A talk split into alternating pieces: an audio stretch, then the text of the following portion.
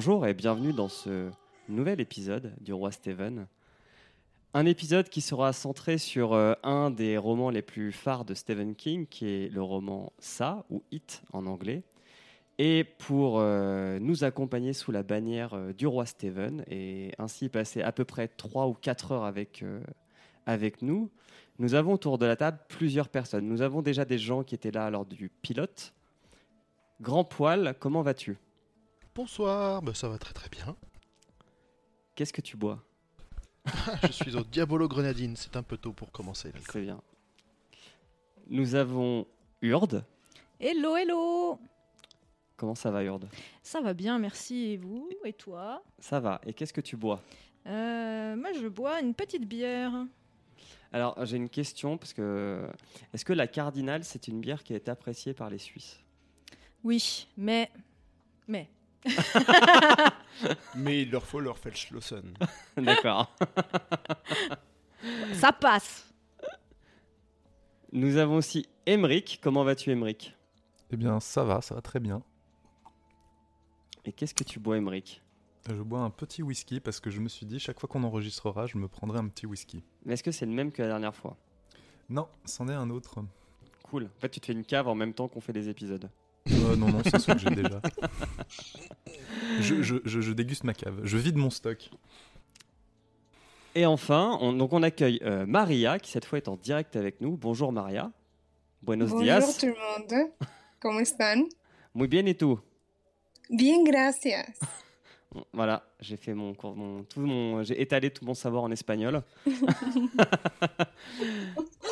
Alors, quelle heure il est chez toi? Il est 9h23. Et qu'est-ce que tu bois du coup? Du thé. Petite- C'est tôt pour commencer. Non, non, euh, chez moi en Normandie, il y en a qui prennent des cafés calva, mais euh, on fera un épisode sur l'alcool un jour. ok. Oh non Bienvenue Maria. Et nous avons aussi Jean-Mi. Bonjour Jean-Mi. Bonjour tout le monde. Comment ça va? Mais ça va super bien pour cette grande première. Alors, tu dis grande première parce que c'est ton premier podcast. Exactement, je suis un puceau. Et tu tombes pour le meilleur des épisodes. Oh oui.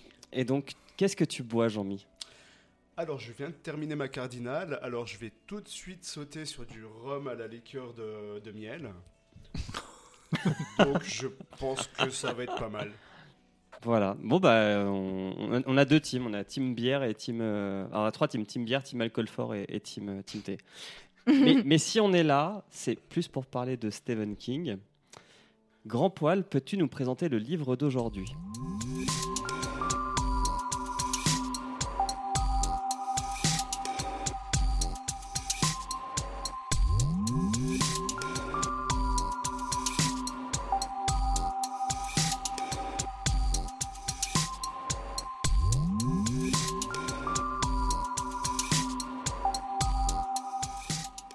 Tout à fait. Alors aujourd'hui nous allons donc parler de Ça, un livre de Stephen, King sorti en 1986. Euh, il s'appelle aussi It en anglais, traduction littérale. Euh, le nombre de pages est assez élevé. Alors sur la version e-book que j'avais, il fait 1336 pages. Donc autant dire qu'en un mois on a bien, on a bien chargé. Euh, que de quoi parle ce livre? Alors le livre raconte la lutte acharnée du club des ratés, un groupe de 7 enfants qui ont reconnu avoir un ennemi commun en la personne de Sa, le nom qu'ils ont donné à une entité maléfique qui se présente dans la ville de Derry depuis la nuit des temps. Euh, cet antagoniste se présente majoritairement sous la forme d'un clown qui s'appelle euh, Gripsou, Pennywise en anglais, qui peut s'incarner en diverses formes, chacune à l'image de la terreur la plus profonde du personnage qui le rencontre. Le récit se déroule en trois parties différentes, chacune mêlée aux autres, pour former une chronologie non linéaire à la lecture du livre. La partie sur le- les origines du Club des Ratés, qui se situe en 1957-1958. La partie sur le retour du Club des Ratés en 1984-1985. Et une troisième partie qui est distillée tout au long du livre, qui est euh, les apparitions de Gripsou à travers les âges, de à peu près 1740 jusqu'à 1985. Donc c'est toute l'histoire euh, sordide de la ville de Derry. Alors, dit comme ça, ça a l'air très simple, mais à lire, c'est très chiant. On passe son temps à sauter d'une époque à une autre, mais on, On verra ça. C'est pas- C'est pas si gênant, euh, sauf vers la fin du livre où tout se télescope. Mais Ouais. Ouais, tout s'en mêle vraiment beaucoup. Mm. ouais. Et, et- et quand on arrivera aux, aux adaptations euh, cinématographiques, on verra qu'il y aura eu deux écoles pour adapter le, le roman. Voilà, parce qu'on est deux personnes, on n'avait pas envie de lire et on a juste regardé euh, les téléfilms et les films. Mais j'ai quand même beaucoup de notes, hein, je précise. euh. Elle en a plus que pour Rage. Ouais, bah, c'est pas étonnant. c'est encore pire, ouais. J'ai même dû utiliser deux couleurs de stabilo. Alors, ceux qui ont lu le livre, qu'est-ce que vous en avez pensé? Emric. Alors c'est long. Euh, je me souvenais pas à quel point euh, Steven pouvait être verbeux. Euh, je dois dire que j'ai pas du tout aimé la forme. Franchement, euh, je trouve qu'il est trop trop long quoi. Trop, il va trop dans les détails et tout. Et du coup, euh, j'ai l'impression que le, le roman n'avançait pas. Par contre, j'ai beaucoup aimé euh, toute l'histoire. Euh, j'ai trouvé euh, super passionnant. Les, la, terreur est bien, la terreur des gens est bien retranscrite, même si j'ai pas eu l'impression que le bouquin me faisait peur. Pas de petite angoisse quand je lisais tard dans la nuit. Mais non, franchement, bonne histoire, mais vraiment, il a. Je sais pas, il s'est lâché là pour tout. Maria, t'en as pensé quoi? J'ai trouvé le livre magique. Euh, Magique. Ce livre m'a transporté. Oui, il m'a transporté dans mon enfance. Euh, mais c'est juste que c'est embêtant quand il décrivait très bien les personnages, donc euh, ça avançait pas dans l'histoire. Euh, mais j'ai trouvé le lire, c'était oui une expérience magique. J'ai beaucoup aimé. Ok. Alors, je vais vous donner mon, mon avis, puis après on laissera. Et toi, Loise, qu'as-tu pensé du livre? Ah, merci de me demander, Emric. Alors moi, je suis comme toi, je trouvais ça très chiant, très long, trop long, trop descriptif. Vraiment, euh, il- il- il- si- on faisait un trio euh, il- il- avec Stendhal et, et merde, comment il s'appelle? Tolkien? Alors Tolkien, Maupassant. non, euh, Balzac. Oh, ouais. Ouais, voilà. Ah, là, Ah ouais, non, mais il y a des- il y, a des descriptions de. Alors, de- Quand de- tu dis de chiant, tu dis pénible. Ouais, chiant tu pénible. dire pénible. genre pas chiant euh, au sens. euh, tu t'es ennuyé ou pas? Tu t'es ennuyé ou pas Alors oui, mais c'est pas à cause du livre. C'est du fait que j'ai vu les, j'avais déjà vu les- le téléfilm Mm. il y a longtemps. J'ai revu le téléfilm et le film avant de lire le livre. Et du coup, les seuls passages qui m'intéressaient vraiment, c'était les passages qui n'étaient pas euh, retranscrits euh, dans les œuvres euh, visuelles. Mais ce qui était intéressant, c'est de voir que entre le livre et les deux adaptations, mais ça n'a rien à voir.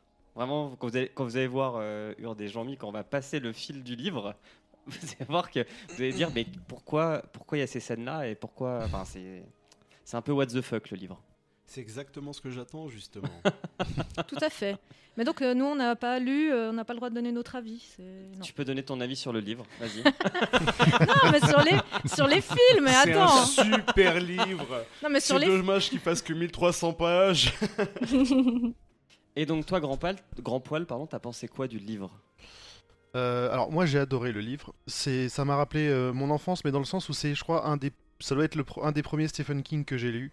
Emprunté à la bibliothèque, le tome qui avait la taille d'une encyclopédie, euh, qui, était vraiment le- les 1300 pages en, une, en un seul bouquin, C'est comme et le que mec je lisais le soir à la lampe sous, mon, sous ma couette. C'est le mec qui veut commencer à courir et qui s'inscrit à un marathon, quoi. T'es direct ouais, dans ouais, j'ai- j'ai j'ai pas eu peur. j'ai pas eu peur sur ce coup-là. Et euh, alors, je comprends tout à fait le, côté long, euh, long est vraiment très très descriptif. Moi, je j'adore ça dans Stephen King parce qu'il il- arrive à poser toujours euh, le, quotidien, à faire des descriptions des personnages que je trouve pas spécialement verbeux et long. Que moi, enfin, pour moi, ça coule. J'arrive à le lire sans vraiment aucun souci. Et euh, et sur le, sur le, fond lui-même, cette deuxième relecture, parce que ça fait vraiment très longtemps que je l'avais pas relu, ça m'a fait voir pas mal de choses en plus euh, sur les, la, la façon dont il amène les terreurs, que ce soit des terreurs euh, fantastiques euh, au travers de ça, ou alors euh, vraiment les terreurs euh, bah, bah, réelles avec généralement tout ce qu'il y a autour de la famille et de l'entourage des, euh, des, des gamins du club des ratés. Quoi. Donc non, non, ça m'a fait vraiment très plaisir de le relire. Et bah, et bah tant mieux. Mais alors, je pense qu'on est tous d'accord que l'histoire est bien, mais sur la forme, c'est là où je pense qu'on va diverger un petit peu, quoi. Mhm. Alors, C'est ça. Commençons. Alors, résumé en. Vas-y, je vais juste compter. Résumé en 12 pages. C'est parti. Tranquille. Alors, au début, j'ai essayé de faire des actes et puis j'ai très vite lâché l'affaire. Euh, Et on peut, on peut dire attention, on va spoiler. hein. Oui, oui, alors, euh, oui, si vous voulez lire le livre, euh, si avant euh, ou voir le film avant, c'est c'est mieux d'arrêter maintenant le podcast parce qu'on va tout vous dévoiler. alors c'est parti. Donc on va commencer avec la scène que tout le monde connaît. Si vous avez même, je pense, c'est la scène qui est inscrite dans la pop culture euh, parce que tout le monde connaît cette scène du euh, petit frère de Billy Lebeg, euh, Georgie. Donc il, pleut. Georgie sort dehors jouer avec un bateau que lui fait son frère Billy. Son frère ne sent pas parce qu'il est malade. Et en fait, ben Billy va rencontrer Gripsou. Alors Gripsou, on va l'appeler Hit pendant tout, euh, pendant tout le podcast parce que sinon, si on, si on dit ça, ça va être très bizarre. Donc euh, on va l'appeler Gripsou Hit. Donc très brièvement, ils vont se parler euh, parce que le bateau va tomber dans les égouts. Et en lui proposant de récupérer le bateau dans les égouts, Gripsou va arracher le bras de Georgie. Donc ça commence comme ça, et puis boum, on part 30 ans plus tard. Moi, j'aurais juste une petite remarque. Déjà, enfin, juste sur, euh, justement sur cette première scène, il y a, il y a- il y a deux effets qu'on va retrouver assez souvent, je trouve, dans le livre. Le premier, c'est que, euh, alors justement, il y a Georgie qui a, un- qui, qui- qui a peur de descendre à la cave pour aller chercher, euh, c'est de la paraffine pour, Mhm. euh, pour rendre son bateau imperméable. Ouais. Mais vraiment, tu sens la peur du gamin qui est très très bien décrite et que tu ressens à sa place, alors qu'en fait, il va rien se passer. Et derrière, il y a l'horreur bien, bien réelle de la rencontre qu'il va avoir avec Gripsou. Et ce qui m'a, euh, ce qui, ce qui, euh, dans ce, dans ce chapitre-là aussi, ce qui m'a marqué, c'est que je pense qu'au bout de 4-5 phrases à peine, on sait déjà que Georgie va mourir à la fin de la scène. Il l'a- il l'annonce dès le départ, on sait juste pas comment. Ouais, parce qu'il dit c'est la dernière fois où je- il verra son frère ou quelque chose comme ça. ouais. C'est ça. Donc petit bond euh, de 30 ans, enfin de 27 ans euh, dans le futur, et on se rend donc sur les lieux d'un crime de nature homophobe. Laisse euh, paraître que c'est homophobe, mais en fait euh, pendant l'interrogatoire, il y a un des mecs qui est un peu bête qui explique qu'il a vu un clown en fait sous le pont, euh, sous le pont avant. euh, avant que le- l'homme se fasse tuer. Et le petit ami de l'homme va aussi dire qu'il a vu un clown. Tout le monde va se foutre de, de, ce clown parce qu'ils disent non, il avait juste bu, il a halluciné. Mais il y a un mec qui va se poser des questions, un, flic. parce que pour lui, euh, c'est pas possible que les morsures qu'a le corps de la victime aient été faites par les trois homophobes. Il y a quelque chose qui, cloche. On va dans le futur encore. On passe une année, on est en 86 euh, ou 85, je sais plus, mais on discute avec une femme de confession juive qui a mal vécu son bal de promo, qui a des parents qui sont pas très sympathiques, qui veulent pas de son union, enfin de son mec, qui veulent pas de son travail, qui veulent pas de son projet de création d'entreprise. Bref, c'est des casse-couilles. Et en plus, ils lui mettent la pression pour avoir un petit enfant. Et elle est mariée à un mec qui s'appelle Stanley, euh, qui reçoit un coup de téléphone, qui, qui le chamboule un petit peu. Donc il, il dit bah, Je vais prendre un bain. Alors qu'il n'est que 19h. Donc c'est une idée qui peut paraître saugrenue. Elle, elle continue à mater sa télé. Elle a l'air un peu limitée aussi, il faut dire, dans sa description du roman. Et puis elle se dit Bon, je vais quand même aller apporter une bière à mon mari. Donc j'ai mis hashtag Moyen-Âge. Sauf qu'en fait, euh, bah, son mari il a décidé de se suicider en écrivant Hit sur le mur avec son sang. Je me suis demandé à ce moment-là si euh, il y avait euh, dans la version euh, en anglais euh, le, le point d'exclamation aussi, qui euh, pour lever l'ambiguïté, parce qu'en français c'est ça avec un CCD Oui. en majuscule, donc il n'y a pas d'ambiguïté sur ce qu'il a voulu écrire, alors qu'en anglais, s'il n'y a pas le point d'exclamation, euh, ça pourrait être n'importe quoi, qui commence par i, i par it. Ah, genre, il a pas eu le temps d'écrire le reste du mot? C'est ça. Mhm. Alors, Dans le téléfilm, euh, je crois qu'il écrit. C'est assez clair. Je reprends mes notes, désolé, il y en a trop. mais, mais ouais, je crois que dans tes films, il écrit pas que Hit, il écrit Il est revenu. Oui, Ah, ok. je sais plus si j'ai noté ce qu'il y avait Le écrit en anglais, mais. film, effectivement. Ouais, D'où c'est- le, d'où il y a le- une phrase. d'où le sous-nom. Ok. Alors, toujours la même année, euh, il y a une autre personne qui est prévenue par téléphone. Euh, alors, Alors, toujours. Juste, juste Ouais. pour finir sur le paragraphe, moi je, enfin, alors, je- au départ, je pense que je vais t'interrompre souvent parce que j'ai pris beaucoup de notes. Déjà avant, je me suis retenu. Mais euh, sur le paragraphe avec Stanley, on va apprendre pas mal de choses qui va caractériser les, euh, le club des ratés un peu dans son ensemble. Alors déjà, on voit bien qu'ils sont un peu liés entre eux. Stanley, il, par exemple, il a, il a des bouquins qui ont été écrits par, par Bill. Ouais. On- il, il lui annonce ça. On a aussi un début de référence à la mythologie un peu interne au bouquin et, plus tard de King. en- il parle de la tortue avec un T majuscule. Ouais. Donc une espèce d'entité euh, peut-être bénéfique qui va les aider et une espèce et qui leur, on a l'impression qu'il qu'il arrive à leur procurer des, euh, des intuitions qui ont en tout cas aidé Stanley à devenir, euh, à devenir riche. Et Oui. la dernière caractéristique, c'est Il qu'il était a- euh, qu'on- successful dans sa vie, quoi. C'est ça, complètement. Sauf, euh, sauf justement sur un point, c'est qu'ils n'ont jamais réussi à avoir, euh, à avoir d'enfants. quoi. C'est vrai. Et ça, c'est Voilà, un truc qu'on va retrouver après. Le fait de, de ne pas être parent. Ouais, puis ça c'est intéressant parce que dans le, je crois dans le téléfilm, dans les téléfilms on n'en entend pas parler, mais dans le film il y a une ou deux allusions à la- au symbole de la tortue.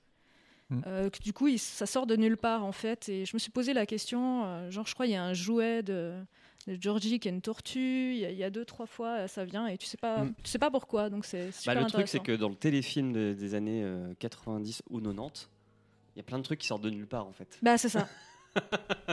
Ils ont adapté la moitié du livre. C'est Euh. Ils ont taillé assez large. ouais, totalement, ouais. Ouais. Euh, Donc, bien. ouais, bah, il faut bien, ouais. S- Il faut Stanley, bien. encore une fois, il y a encore une, un- une caractérisation un peu du personnage qu'on retrouvera dans le bouquin, c'est que, euh, il, comment dire, il, euh, pour, le, pour, son, pour son suicide, on voit qu'il euh, a fait les choses de manière méthodique, pour être sûr de pas se rater. C'est-à-dire qu'il a- il s'est ouvert les bras en croix. Enfin, en- Mm. ouais, c'est ça. en- il s'est marqué Non, euh, bah, le, long de, le long du bras, je crois. Au creux du coude et il les a Ouais. barrés d'une, de, de- de deux coupures en fait. Comme Mm. ça, euh, c'est impossible à refermer. Tu, tu sens que le mec, il, il en pouvait Il, plus. il Quoi. voulait pas se rater. Mais pourquoi s'est-il suicidé? C'est là la vraie question. Parce qu'au début, on ne le sait pas. On sait Ah. juste qu'il y a un Mike qui lui a parlé. Il y a un mec qui lui a parlé, il, a monté, il est monté prendre son bain, il s'est tué.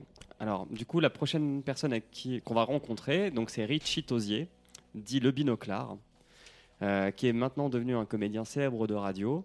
Donc lui, en fait, au moment du coup de téléphone, il y a des souvenirs qui lui reviennent en mémoire. En 86, avoir une réservation d'avion de location de voiture en moins de 5 minutes et sans internet, c'était un vrai challenge qu'il a réussi. Je trouve ça, je trouve ça très beau, hein, parce qu'il a juste passé 2-3 coups de fil, il a fait une blague à une euh, nana. Et Avec bim, un Carole. et bi- alors, j'ai pas, j'ai pas noté tous les prénoms. Donc, euh, bonjour à Carole. Et bim, le- il est parti pour Derry.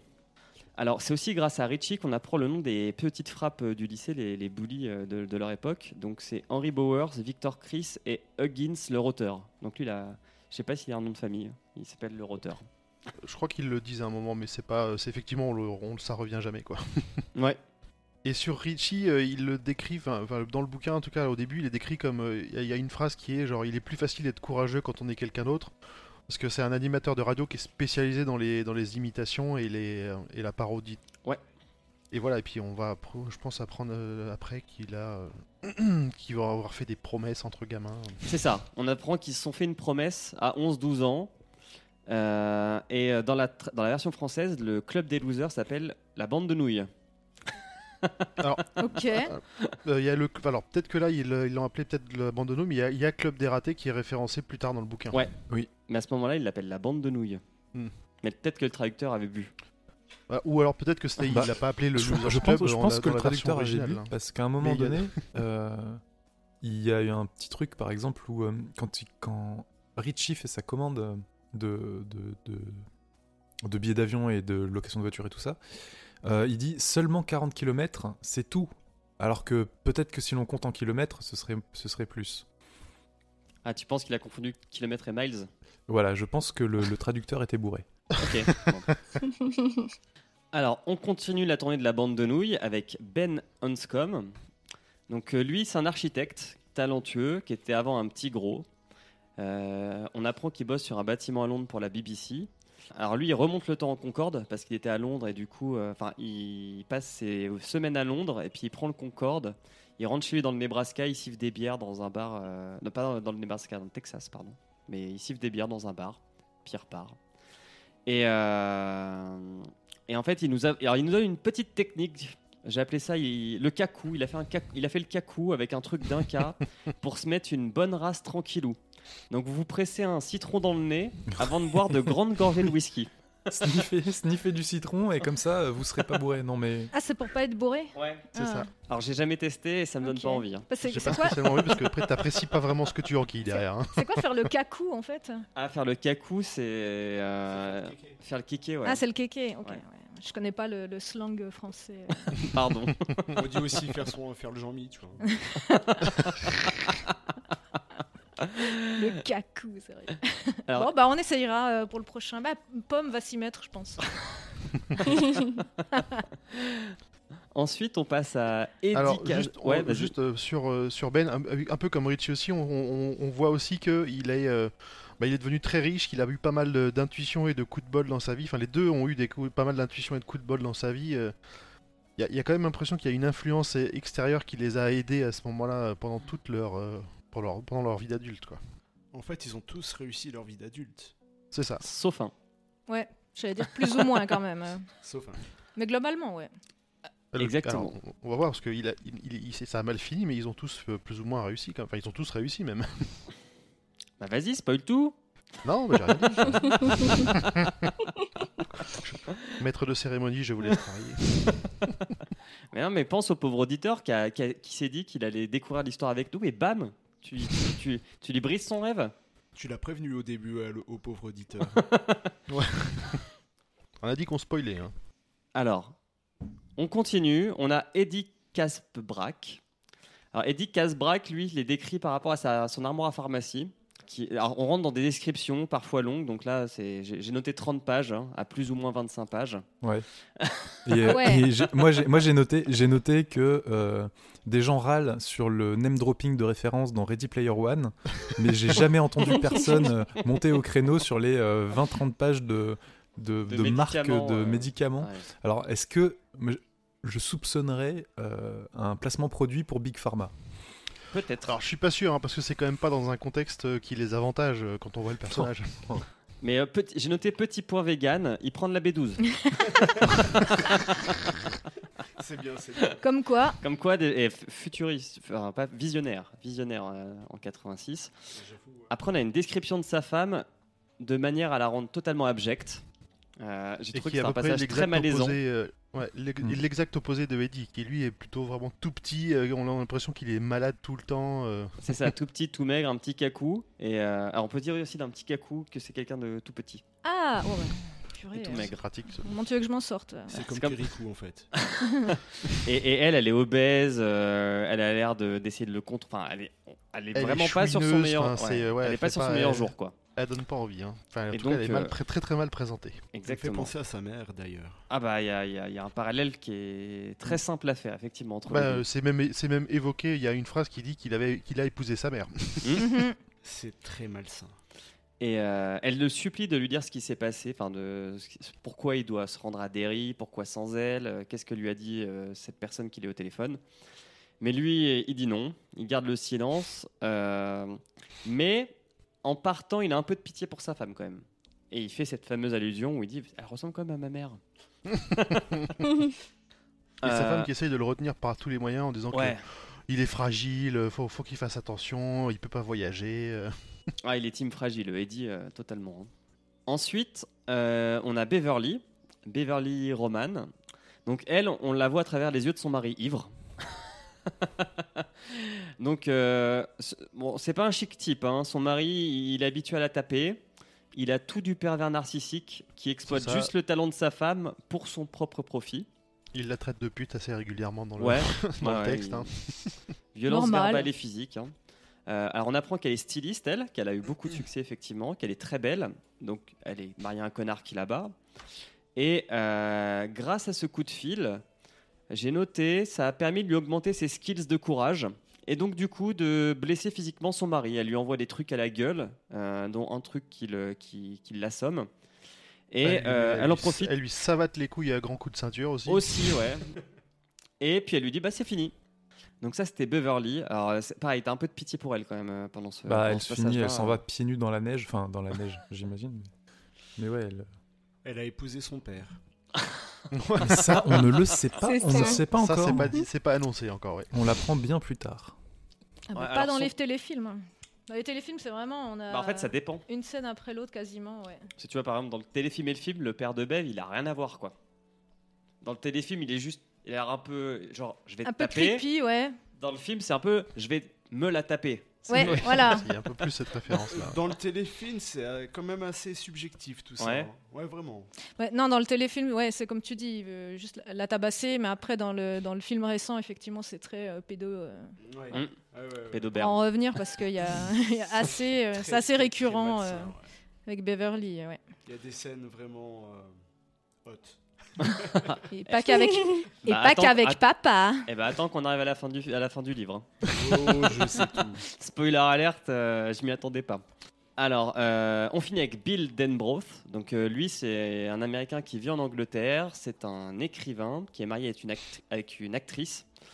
Euh, alors après, on a une longue description de leur, euh, du début de leur romance. Donc, j'ai noté euh, cliché de l'homme qui sauve une femme. Euh, Il y, y aura quelques clichés quand même hein, sur euh, une société patriarcale quand même dans ce roman. Il a envoyé valser ses études littéraires pour euh, le côté trop branlette intellectuelle. Et puis, il va écrire des romans de gare. A des romans Euh. de gare euh, type euh, horreur, euh, épouvante, euh, C'est vrai. bien dans vrai. le thème. pas trop Marc Lévy, quoi. qui sont aussi des romans de gare, hein, pas de problème.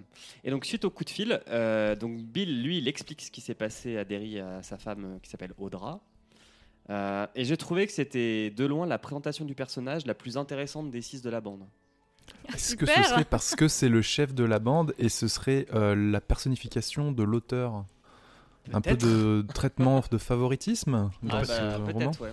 Parce que j'avais noté un truc, c'était qu'à un moment, ils, ils expliquent pourquoi lui et sa femme sont en Angleterre, c'est qu'ils sont en train de hum, tourner un film, et que lui, il, était, il a écrit le scénario parce qu'il y avait des clauses de cession de droit où l'auteur doit réaliser la première mouture de l'adaptation.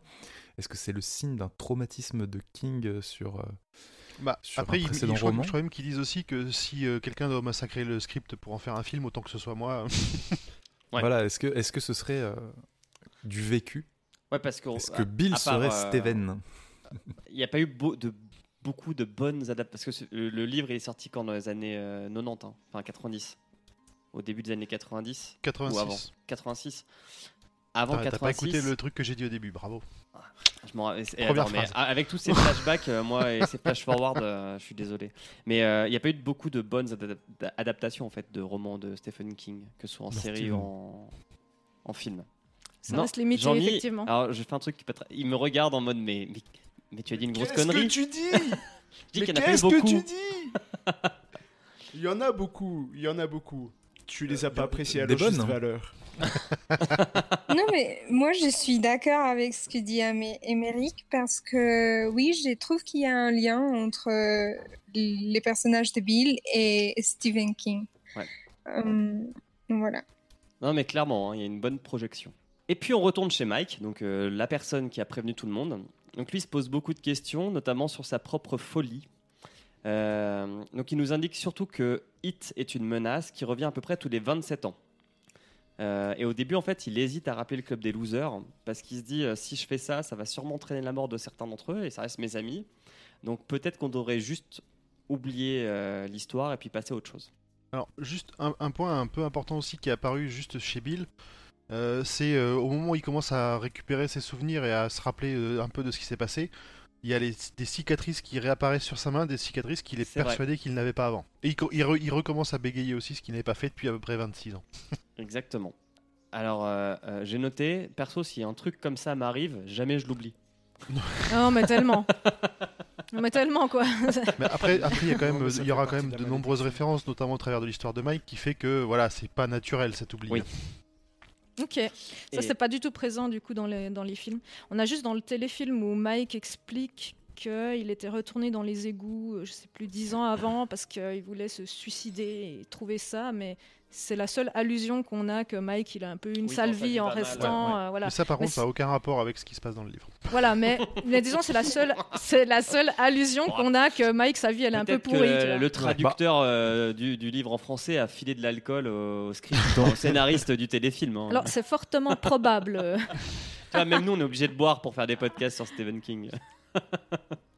Dans le livre, j'ai pas eu là, cette impression que la vie de Mike était pourrie. Il a eu une vie euh, pépère, enfin, pas, pas folle, où il a pas eu d'énormes succès, mais elle était pas pourrie, quoi. Bah, il dit qu'il habite dans de un dire appart qu'il qui est pas euh, fou, ouais, euh, il a que c'est parti le seul qui est resté à Derry, euh, comme un gardien de phare en fait. C'est ça, et puis surtout, il a l'air beaucoup quand ils, se- quand ils vont se rencontrer plus tard, il a l'air beaucoup plus vieux, beaucoup plus usé que les autres. euh, Il a, il a l'air d'avoir vraiment beaucoup plus vieilli, d'avoir Mm. d'avoir été cette espèce de gardien euh, dans Derry, quoi. Non, mais c'est vrai qu'Emeric a raison. c'est- Il n'a pas non plus une vie euh, de merde, mais pas terrible. Quoi. Bah, par il a rapport aux lutté. autres, c'est sûr que Voilà. euh, c'est moins bien. Il a lutté. Enfin voilà, il a jamais été très loin, tandis que les autres, ils ont quand même bien. Il, a, il a passé ouais. 27 ans à faire des recherches sur toutes les horreurs qui ont, qui ont eu lieu dans, leur, ça. Exactement. Après, euh, on, on apprend qu'il a décidé de retracer l'histoire de la ville pour essayer d'identifier It. Et il parle à beaucoup de vieux. Euh, et donc, on en vient au point de départ de la ville. Donc, euh, la ville de Derry a été créée euh, en 1741 et par des colons qui sont installés là. Et d'après les récits, et ben, un, un- 3-4 mois après l'installation de la ville, tout le monde a disparu. Sans explication, il n'y a pas de corps, euh, il n'y a pas de traces de sang. Juste la ville, euh, enfin la population de la ville disparaît. Ensuite, on refait un tour des personnages. Donc, dans le roman, on a, souvent ce, principe-là. En fait, l'histoire avance, mais à chaque fois du point de vue d'un des personnages euh, du club des losers. Parfois en 58, parfois en 85. Donc, euh, j'essaierai de préciser. euh, Avec des flashbacks qui Ouais. parfois sont pas bien. Ouais, amené. clairement- Parce Sont que pas toujours parfois, bien t'es en identifiés. 85, et puis tu repars en 58, puis tu repars en 85, tu changes de personnage. c'est- Alors, de- dans, dans mon souvenir sur le, le- le bouquin euh, physique, ça me faisait pas trop cette impression-là. J'ai l'impression que c'est plutôt au niveau du découpage de l'e-book. euh, Peut-être ils ont, ils- il leur manque, tu vois, genre un saut de page qui te, qui t'aiderait à faire, euh, Peut-être. À faire cette différence. Su- sur l'intermède là, à Derry, ouais, j'ai noté qu'on avait encore une petite référence euh, à la tortue, donc encore un petit peu. Et qu'on apprend, c'est là aussi qu'on apprend pour la première fois qu'il a l'air de revenir euh, toutes les 27 ans et je l'ai appelé euh, du coup le clown réglé. C'était ma... Petite connerie. Et tu, as- tu as bien fait. Donc, on retrouve Ben donc, dans son avion, qui est bourré, qui fait peur à l'hôtesse et qui se souvient euh, 27 ans Oh, attends, plus tôt. excuse-moi. Euh, une dernière référence, là c'est plutôt pour faire un petit clin d'œil à Urde. Euh, on apprend aussi qu'il y a une référence biblique parce qu'à un moment, euh, on a, enfin, Ah. il, il- il y répond que son. Le, alors, le- le- Oui, il y a un la halo. phrase, euh, la phrase exacte, ouais. c'est euh, Notre nom est Légion. Ce qui est quand même euh, plutôt significatif. Ok, intéressant. Et donc, dans ce flashback, bah, il se souvient qu'il était gros, qu'il était amoureux de Bev. Euh, et qu'il n'a pas laissé copier Henry Bowers euh, sur, euh, pendant un contrôle et qu'à cause de enfin à cause de ça pas qu'à cause de ça mais que du coup Henry pour pas qu'il triple sa sixième il va devoir retourner à l'école pendant l'été pendant un mois en fait. Il va passer je crois tout le mois de juillet à l'école pendant que les autres seront en vacances. Et donc- apparemment, ça va foutre son, son père en colère et il va encore en prendre plein la gueule, Henri. on Hmm. verra le père d'Henri il est On- pas mal aussi hein. On, on- on apprend quand même que Henri c'est un connard, mais qu'il n'a pas été aidé par son environnement familial. c'est sûr Les chiens font pas des chats. Que on en prend aussi que Ben en pince, ouais, en pince pas mal pour Beverly. hein. Ouais, il en, il en passe pas mal pour elle. Et il vit pas très bien euh, le fait d'être gros. Ouais. Ouais. Et alors, il y, a- il y a eu aussi des, des petits moments, euh, des petites. euh, alors, c'est aussi des traductions qui sont euh, un peu datées, mais là, on apprend que pour Ben, justement, la, dé- la description c'était que c'était un homme de 11 ans, affligé d'un pétrousquin grand quasiment comme le Nouveau, Mexique, le nouveau Mexique. Bon, Ah, il y a des Qu'est-ce que petits mots. Pétrousquin, bah, c'est son fion, quoi. c'est du vieux patois, c'est vraiment des vieux mots. euh. Et il y en a pas mal comme Oui, ça quand ils, sont, euh, quand ils sont dans le passé, avec euh, pareil les gamins qui vont avoir plus tard des, euh, tu sais, des expressions genre. Euh, euh, Jésus-Christ ou euh, Jésus, des trucs, j'ai jamais entendu ça de ma vie. J'ai j'ai trouvé, j'étais choqué de, de- je Donc, comprenais euh, pas d'où ça sortait ces Bah, le trucs. traducteur, il est pas si bourré que ça, alors. euh. Ouais. Il a peut-être respecté un peut-être certain niveau de, de- Ouais, ouais, de- non. ouais. Joli, joli boulot d'adaptation quand même. Ok. Donc c'est la fin. no- de- Vas-y, vas-y, vas-y. J'ai no- j'ai noté que Ben, à la sortie de l'école du dernier jour, Matt Beverly qui part en courant, et qu'il y a une bonne description un peu émoustillante de, enfin, et de Ben qui est un peu émoustillé par euh, ce qu'il voit. Mais je note une absence de culotte. Ah, attends, j'ai noté les points culottes. c'est un truc qui est récurrent chez Stephen King aussi. euh. Oui, c'est c'est pour ça que j'ai noté que je me disais là, je à la description qu'il faisait, je me suis dit ah, on va avoir Non, le point culotte et non. Non, c'est plutôt un point culotte. euh, ch- chaîne sur la cheville, je crois. De mémoire. ça, petite chaîne en or. C'est ça. la Chaîne en or qui brille. Donc c'est la fin de l'année scolaire. Euh, Ben part à la bibliothèque, c'est un endroit qu'il aime bien, et on apprend euh, lors de ce passage qu'Henri est dans une famille lui de fermiers, que son père le bat, qui travaille dans les champs, et que de ce travail dans les champs, euh, il en a développé une musculature qui lui permet de d'être un peu plus fort que ses semblables. Bon, alors Ouais, après, de casser a la gueule tranquillos euh, au plus On petit. peut le dire comme ça aussi. Ok, Euh, ça c'est pas mal parce que dans, le, dans les téléfilms, on a aucune, on sait rien du tout sur Henry, il est juste con. Tandis que dans le film, euh, il- c'est le fils d'un flic. Ouais, ils l'ont, ouais. Ouais. Exactement, qui sont simplifiés. Il va lui arriver pas. des trucs sympas aussi, tu vas Ouais, voir. ouais. Mais c'est Euh. aussi un trou duc, mais, mais c'est un Oui. flic. Donc son- ouais, c'est un double trou duc. euh, Bon, j'ai rien dit. Oh, une belle opinion. peu de respect. donc. Un On peu de respect pour euh, euh, les- les- la figure de l'autorité. rien à foutre. Fuck la police. Alors, on, on apprend aussi que Ben aime sa maman euh, et qu'elle lui offre une montre pour pouvoir respecter le couvre-feu. Parce qu'en fait, euh, suite à la mort de Georgie et plusieurs autres gamins qui sont morts, et donc la police a mis en place un, un couvre-feu. Et euh, dernier point, petit point haïku. Euh, ben écrit un haïku à Bev qui lui envoie par la poste. Que j'ai pas ça. noté. hein. Mais un truc sur ses cheveux. Alors attends, c'est feu d'hiver, Brest de janvier, ta chevelure ici brûle aussi mon cœur. Alors, je suis désolée, mais c'est pas un haïku, mais Bon bah voilà, on peut en reparler encore. Mais... Ah, après, après peut-être qu'à Point la traduction, ils ont littérature. pas, ils ont pas, ils ont pas respecté peut-être le nombre de, de syllabes. Alors, il a donné Voilà. une, défini- il donne une définition du haïku dans le bouquin et euh, ce qu'il fait est, correspond à la définition. Donc, euh, Ok, bah c'est 5, 7, 5. Normalement. Alors Voilà. peut-être que c'est moi quand je justement, dans la définition. Voilà. il précise qu'il n'y a pas une, Bon. euh, il y a pas de. J'ouvre euh, de change.org et on va lancer une pétition pour euh, rétablir. Non, euh, non, mais je vous le dis, parce que j'en ai écrit quelques-uns, c'est bien. C'est bien 5, 7, 5. Et tu les as envoyés par la poste aussi à tes Non, amoureux. mais je pourrais essayer. Ah, J'en ai envoyé un à Raja. Coucou Raja. On Donc, a eu euh, deux, euh, deux autres informations un peu sur Ben dans ce moment-là. Il y en a- Alors, il y en a une qui m'a rendu un peu triste, c'est que euh, on nous dit à un moment que Ben Hanscom n'éprouvait aucun sentiment de solitude pour avoir été toujours seul. Alors ça, c'était un peu, euh, C'est un peu comme les Nord-Coréens qui savent pas qu'ils sont seuls parce qu'ils n'ont pas connu c'est ça. C'était un peu, ouais. euh, un peu plombant. Et on apprend aussi que son projet d'architecture là qu'il a réalisé à Londres, euh, qui va, qu'il a rendu célèbre. Et ben en fait, c'est le couloir qui sépare la, bibliothèque municipale de Derry, mais placé à la verticale au lieu d'être à l'horizontale. Ça m'a fait un peu. il c'était malin. C'était pas mal. Euh, Moi, j'ai vas-y, j'ai une question en fait. Euh, dans les films, la partie de la bibliothèque, il montre une partie de terreur où euh, les petits grands, enfin, je lui appelle les petits grands, les petits grands euh, voient, voient ça et voient les, les ballons et rouges Mhm. et tout. Et du coup, je me suis dit, mais ça, on dit pas ça dans le livre. Non, non, non, cette partie-là, elle n'y est pas dans le, dans le livre. Voilà. Non, non. Ok, ok. Que non, non, il y a j'étais eu quelques perturbée. libertés. hein.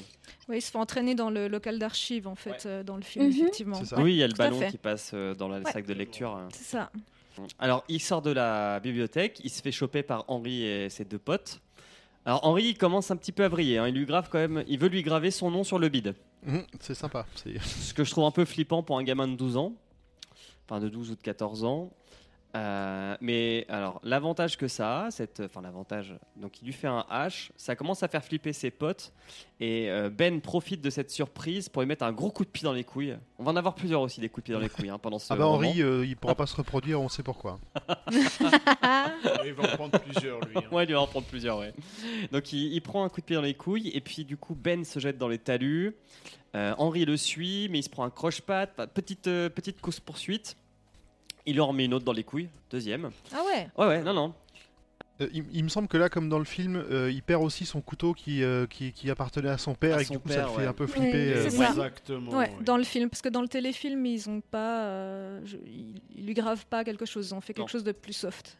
Alors le téléfilm est beaucoup plus soft. Voilà, oui, oui, tout à fait. Oui, beaucoup oui, oui, plus ça soft, hein. des, peut des revenir codes des à- vieux films, justement, on va en parler plus Et, tard. et là, du coup, Ben, si je dis pas de conneries, il est tombé, donc il tombe dans le, il arrive au niveau du canal et de, de- d'un des, des lieux principaux quand même du bouquin, qui sont les friches mortes, Oui. Et qui a une petite description qui est, euh, qui est très sympa, euh, qui dit qu'il tombe dans une eau polluée au-delà de toute limite par les égouts et les déchets industriels, et les rares poissons que l'on a attrapés dans le canal étaient d'immangeables mutants. Donc j'ai appelé ça, ils, en fait, ils sont à Springfield. Ah ouais, mais trop Ça- tu te dis putain, les gamins, ils vont jouer là-dedans, ça fait, ça fait envie, quoi.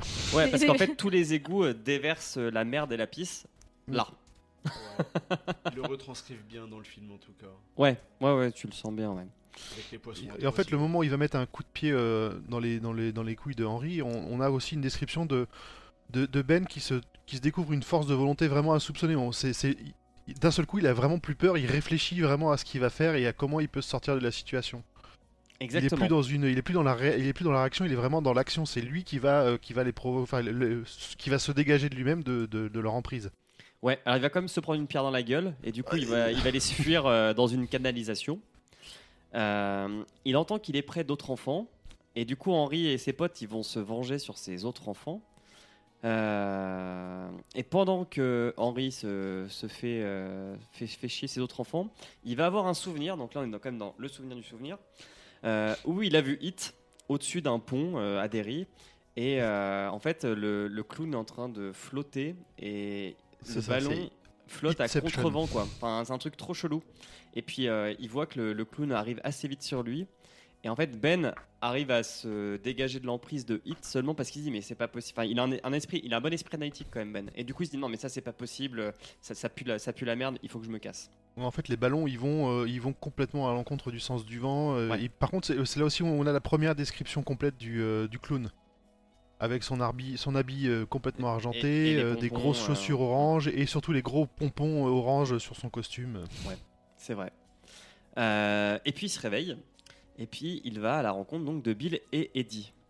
Euh, du coup, on continue ce flashback, mais du point de vue de Bill.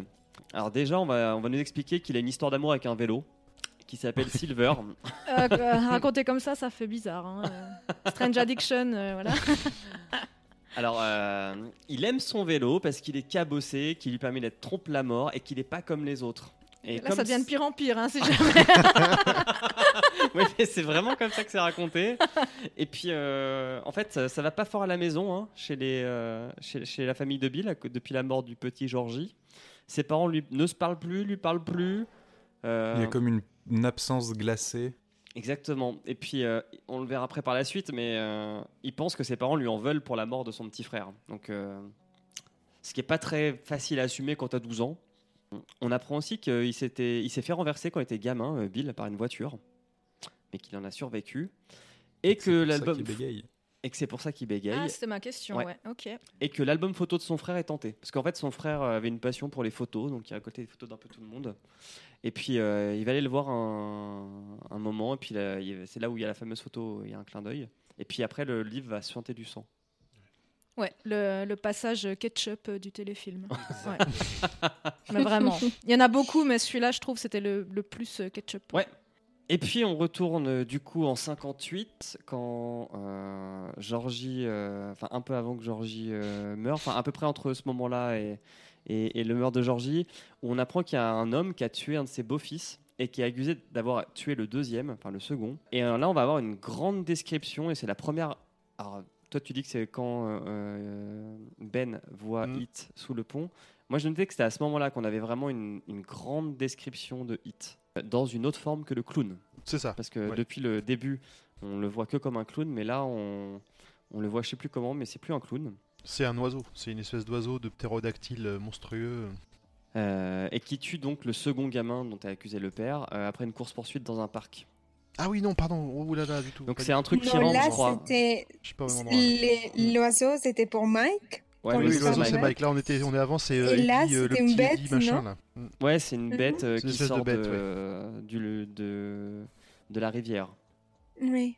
Parce qu'en fait, on apprend que ce gamin a l'habitude de faire des fugues et de se mettre dans un parc. Mm. Et là, il se fait, Mhm. il, il voit le cadavre d'un gamin et puis euh, il se fait, il se fait capter. Et en fait, on, apprend aussi dans ce, chapitre-là qu'au moment où Eddie meurt, euh, les, trois gamins qui étaient ensemble, Bill, euh, Eddie et puis euh, Ben, lèvent tous la tête au même moment, comme s'ils étaient déjà liés un peu en, comme s'ils commençaient à, quelque chose qui les liait ensemble et pour aller à l'encontre de, de, de, de Hit. Alors tu as dit Eddie et tu pensais Stan, non? Non, non, c'est Eddie Cor- le gamin qui, qui meurt, c'est Eddie Corcorance, pardon, c'est comme ça qu'il s'appelle. Et euh, en- ah oui, dans les friches, euh, je sais plus, euh, je, Hmm. je crois qu'il jouait avec euh, Eddie parce qu'il avait une, his- il avait une histoire avec son inhalateur aussi vide. Ok, Il ouais, mais faut qu'il aille le chercher. Alors j'ai pas mis les noms de. Moi j'ai gardé les noms juste des principaux persos parce que sinon tu deviens fou. hein. On retourne chez Mike, mais dans son enfance, donc on apprend que c'est un gamin qui travaille beaucoup à la ferme avec son père, au lieu de s'amuser, et puis euh, qui est pas forcément à l'école de mémoire. Il est, euh, c'est sa- je crois que c'est sa mère qui le. qui- Alors, qui non, ça lui- c'est dans le film. Mhm. Putain, ça y est, je Dans les, dans les livres, il est dans une école. euh, dans une école Ah, il est dans alors, une autre école, je crois. C'est une ça école, euh, à l'église. méthodiste ou un truc comme exactement, ça. exactement. euh, sur la même, sur la même euh, rue que justement euh, ce qu'on, une, une maison qu'on verra plus, dont on parlera plus tard. Très bien. Et en fait, quand il n'est pas à l'école et qu'il travaille pas à la ferme, son père lui dit bah, va explorer les environs. Et au début de l'été 58, il l'envoie dans des aciéries. Et on apprend en fait que ces aciéries ont explosé dans les années 20 et ont cramé des dizaines d'enfants. Pendant une fête de Pâques, c'est pour Ouais. ça qu'il y avait beaucoup d'enfants. Ils faisaient une chasse aux œufs dans une acierie. euh, Une chasse Voilà. aux œufs organisée. ça, ça- c'est d'une logique folle. Le Allez, ton est euh, vite monté, euh, dis donc. On va, fa- on va cacher des œufs dans les hauts fourneaux. Ça va être Et- rigolo. Et prrr, Et euh, en fait, pendant cette excursion, donc euh, son père lui dit bah, il faut que tu me ramènes quelque chose de, de sympa de ton excursion. Donc du coup, lui va rentrer dans la Syrie et il va tomber sur un oiseau géant qui veut le picorer. donc ça va batailler sévère, ça- mais euh, Mike va s'en tirer. Mais c'est assez long la description de la bataille. Moi, Oui, il se, une il se vois, contre plusieurs fois, il se fait poursuivre, l'oiseau il voit, enfin, Ouais. il, a, il passe à deux doigts d'avoir de, de choper son mec dans la gueule. C'est vrai qu'il est. Donc il y a de quoi j'espère que faire vous flipper un suivez gamin, bien. quoi. Déjà à ce moment-là. On retourne dans les années 80 avec Eddie. Donc lui, il roule tranquillou vers Derry. Il va, il... Parce qu'il a une société de limousine de mémoire, et puis il est pote avec des mecs des limousines, je suppose. Et là, on retourne dans les années 50, où euh, après l'épisode où Bowers euh, casse le barrage qu'il faisait avec Bill, et donc là où il rencontre Ben, Ben leur dit bah, demain, on vient au même endroit et on fera un pur barrage qui va bien fonctionner. Quoi. Et en fait, Ben fait un vrai beau barrage. Euh, un peu comme un suite. pro, comme s'il savait euh, d'avance Ouais, comment ça comme s'il avait un sens inné de la, de la physique. Euh, ça fonctionne nickel. Là, il y a Richie et Stan qui arrivent, donc du coup, qui sont introduits à Ben. Euh, ça fume des clopes, ça fume des Winston. ouh, hardcore. Ouais. Et euh, c'est la première fois où ils évoquent tous euh, Hit. Alors, j'ai noté les pieds dans l'eau, mais ce ne sont pas de- les yeux pour Rock Voisine. Je ne comprends même plus ma blague. C'est euh, la chanson de Rock Voisine. Ah oui, euh, c'est des yeux dans l'eau. Ils sont Ah, passés oh là là, les yeux dans l'eau. ouais. C'est assez capillotracté à ce niveau-là. hein. Ouais, je m'excuse. Ouais, c'était bien cherché. Tu sautes par la fenêtre. Mais ce qui va être important, c'est qu'ils vont tous discuter de leur propre vision de Hit. Euh, et donc, on engendre un autre flashback d'Eddie, euh, qui est le lépreux, ou le gigolo avec une syphilis. C'est un peu bizarre. Parce qu'effectivement, il, il lui propose une petite pipe euh, alors qu'il a plus de dents. Enfin, c'est- c'est très étrange. C'est c'est très sale, c'est Ah très ouais, quand étrange. même. euh, c'est genre en plus une pipe pour 10 cents. euh, Ouais, ouais. Je dois dire une chose, j'ai lu les livres avec quelqu'un d'autre. J'ai lu les livres avec quelqu'un d'autre. Et Donc, quand j'ai passé par euh, la partie de lépreux, l'autre personne me dit Mais t'as changé de livre? C'est quoi cette histoire de. Non, non. Et, et là, on apprend que le, justement la, la- la maison dont sort le lépreux est sur euh, c'est Nebold, Street, je crois, Nebold Street, qui est ouais. aussi là où se trouve justement l'école de, de Mike. Voilà.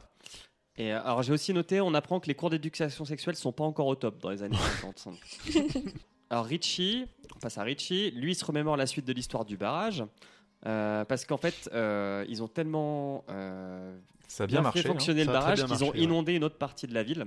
Et il y a un flic qui vient les voir et euh, qui, au lieu de leur mettre un taquet, il leur dit juste ne venez jamais ici seul, mais toujours en bande, c'est pas sûr, blablabla, couvre-feu, blablabla. Ah oui, Ouais, j'ai il adoré C'est aussi. qu'il est malin parce qu'il sait que s'il leur interdit, en gros, ils iront pas quoi. Ils Ouais. l'écouteront. Ouais, il leur explique aussi qu'il patauge depuis des heures euh, dans la pisse. euh, Dans la merde. Enfin, pas dans la ça. mais dans les eaux d'évacuation. euh, Les le- eaux grises et les évacuations d'égout. euh. C'est ça.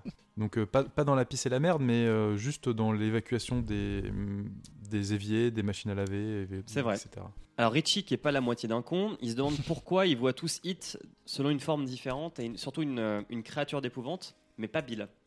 Parce que Bill, euh, lui, euh, il dit qu'il voit, euh, qu'il voit autre chose. Donc il- Richie et Bill, ils retournent chez Bill pour voir l'album photo. Et il voit plus la. Enfin, en fait, Richie, quand il parcourt le, le carnet de. Enfin, l'album photo de, Geor- de, de Georgie, il voit plus la photo de Georgie.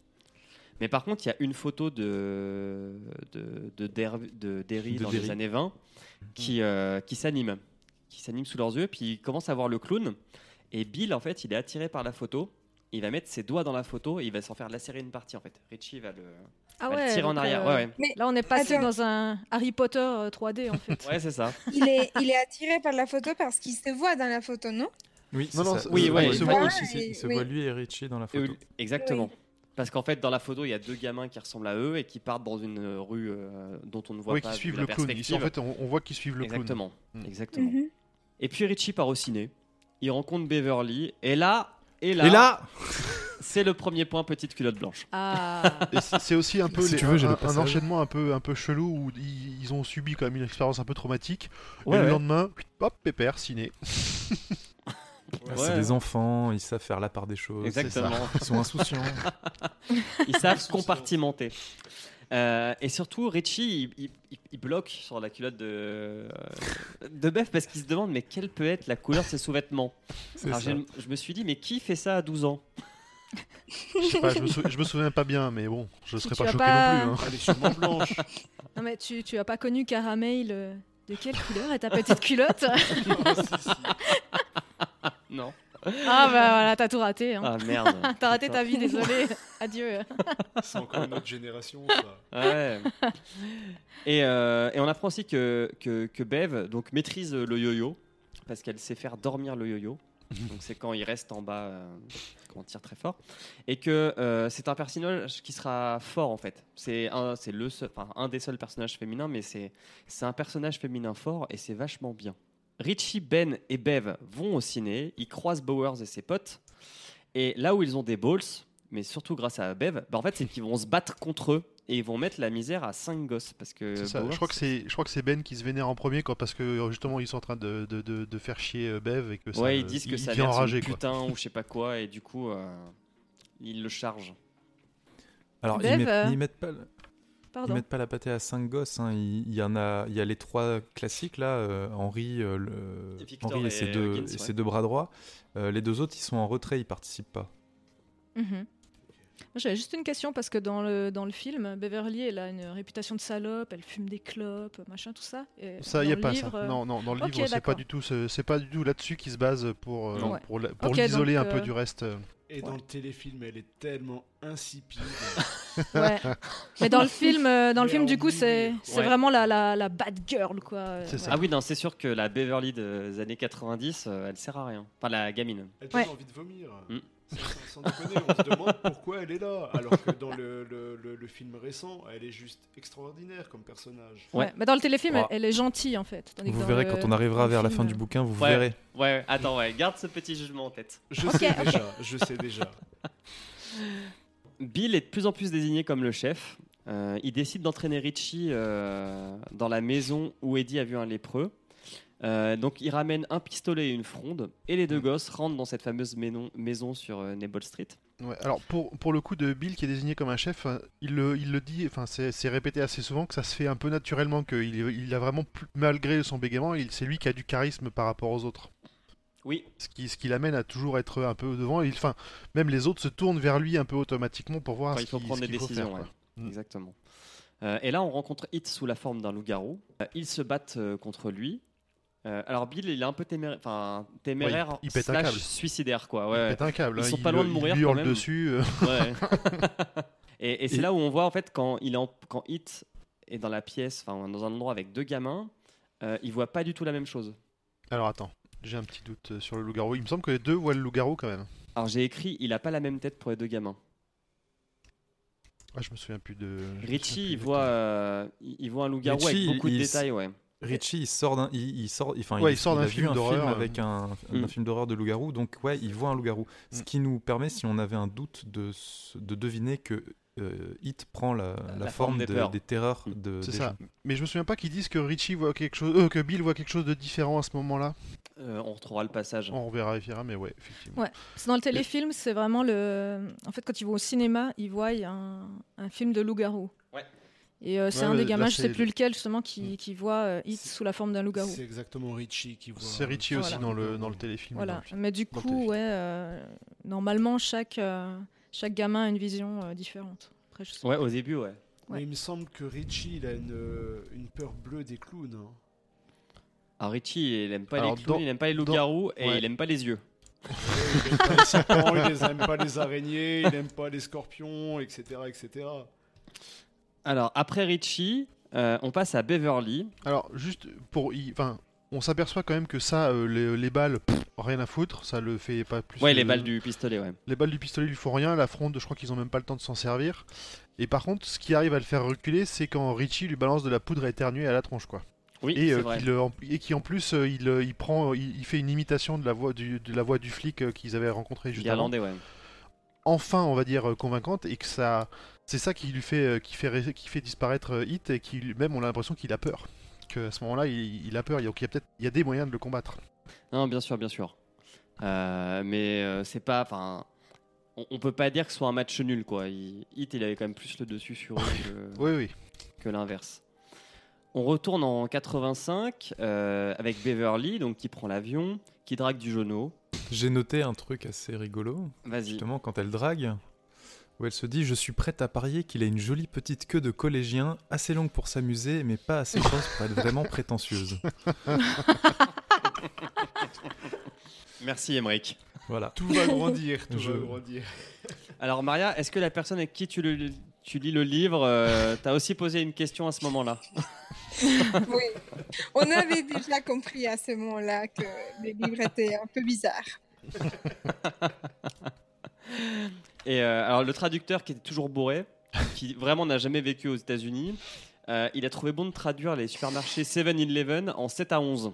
Je trouvais ça Ce très qui, drôle. ce qui quelque part est une bonne traduction dans le Ah, sens où c'est les bonne- heures d'ouverture, mais euh, Ouais, ouais. c'est vraiment très littéral. Et du coup, reflashback, donc elle, elle se souvient après le ciné la bagarre. Euh, elle, elle entend hit dans les canalisations. Euh, et la salle de bain euh, se met à gicler du sang.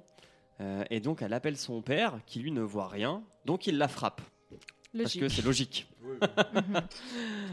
Alors euh, là, on commence vraiment à sentir aussi tout le côté malsain slash sexe slash pédo de son père.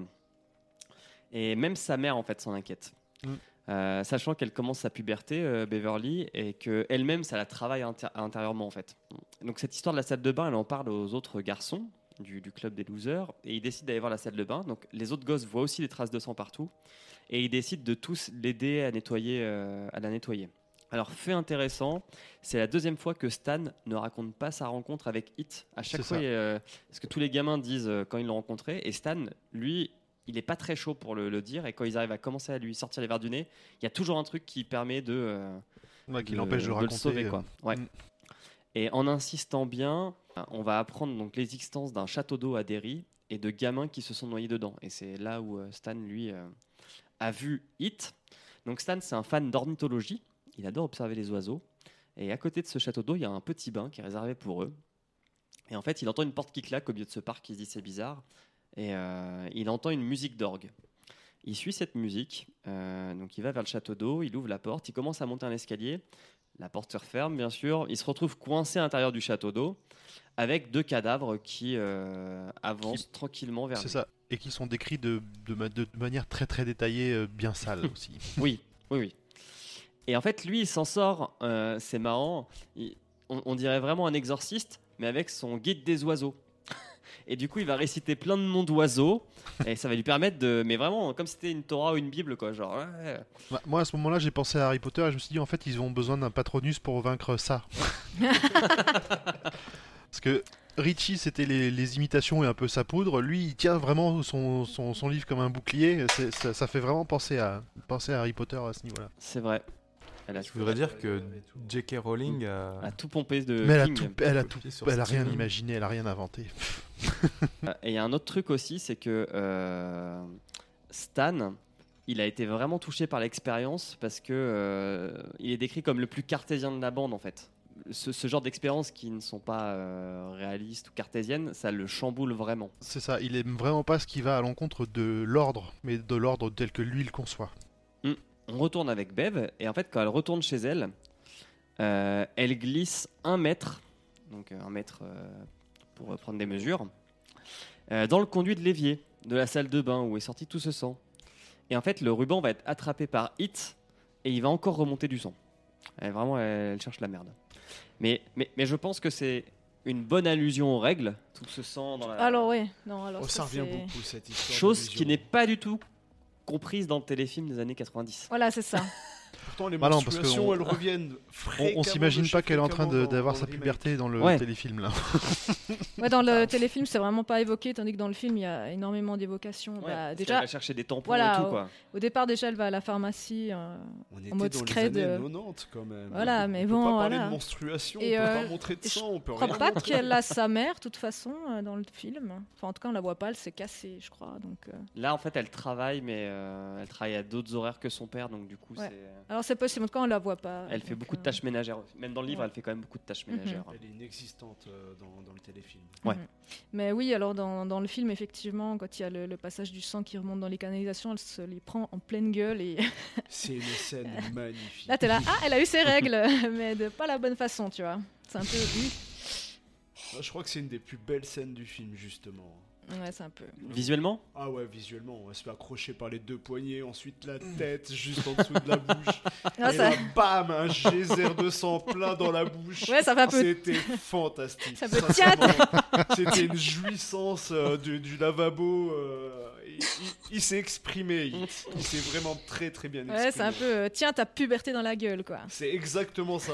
J'ai l'impression qu'il lui renvoyait ses menstruations dans la gueule Oui, c'est ça. et qu'il aime que le sang frais.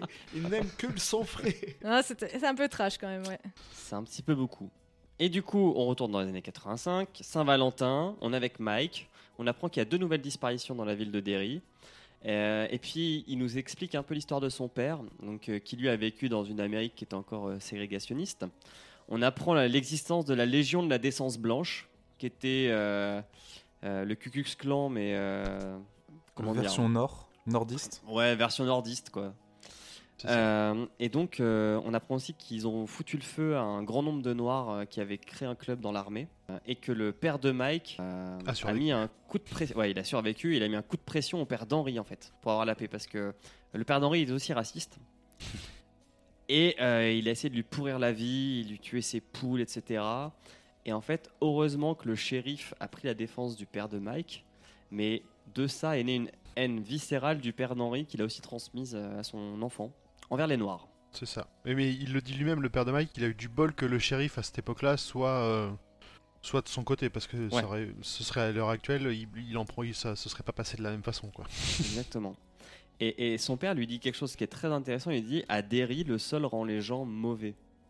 Il y a beaucoup plus de meurtres et euh, d'actions violentes à Derry que partout ailleurs dans les villes de la même taille. Donc il dit qu'il y a quelque chose dans le sol qui vraiment euh, Il agit y a sur quelque les chose gens. de pourri à Derry. Exactement.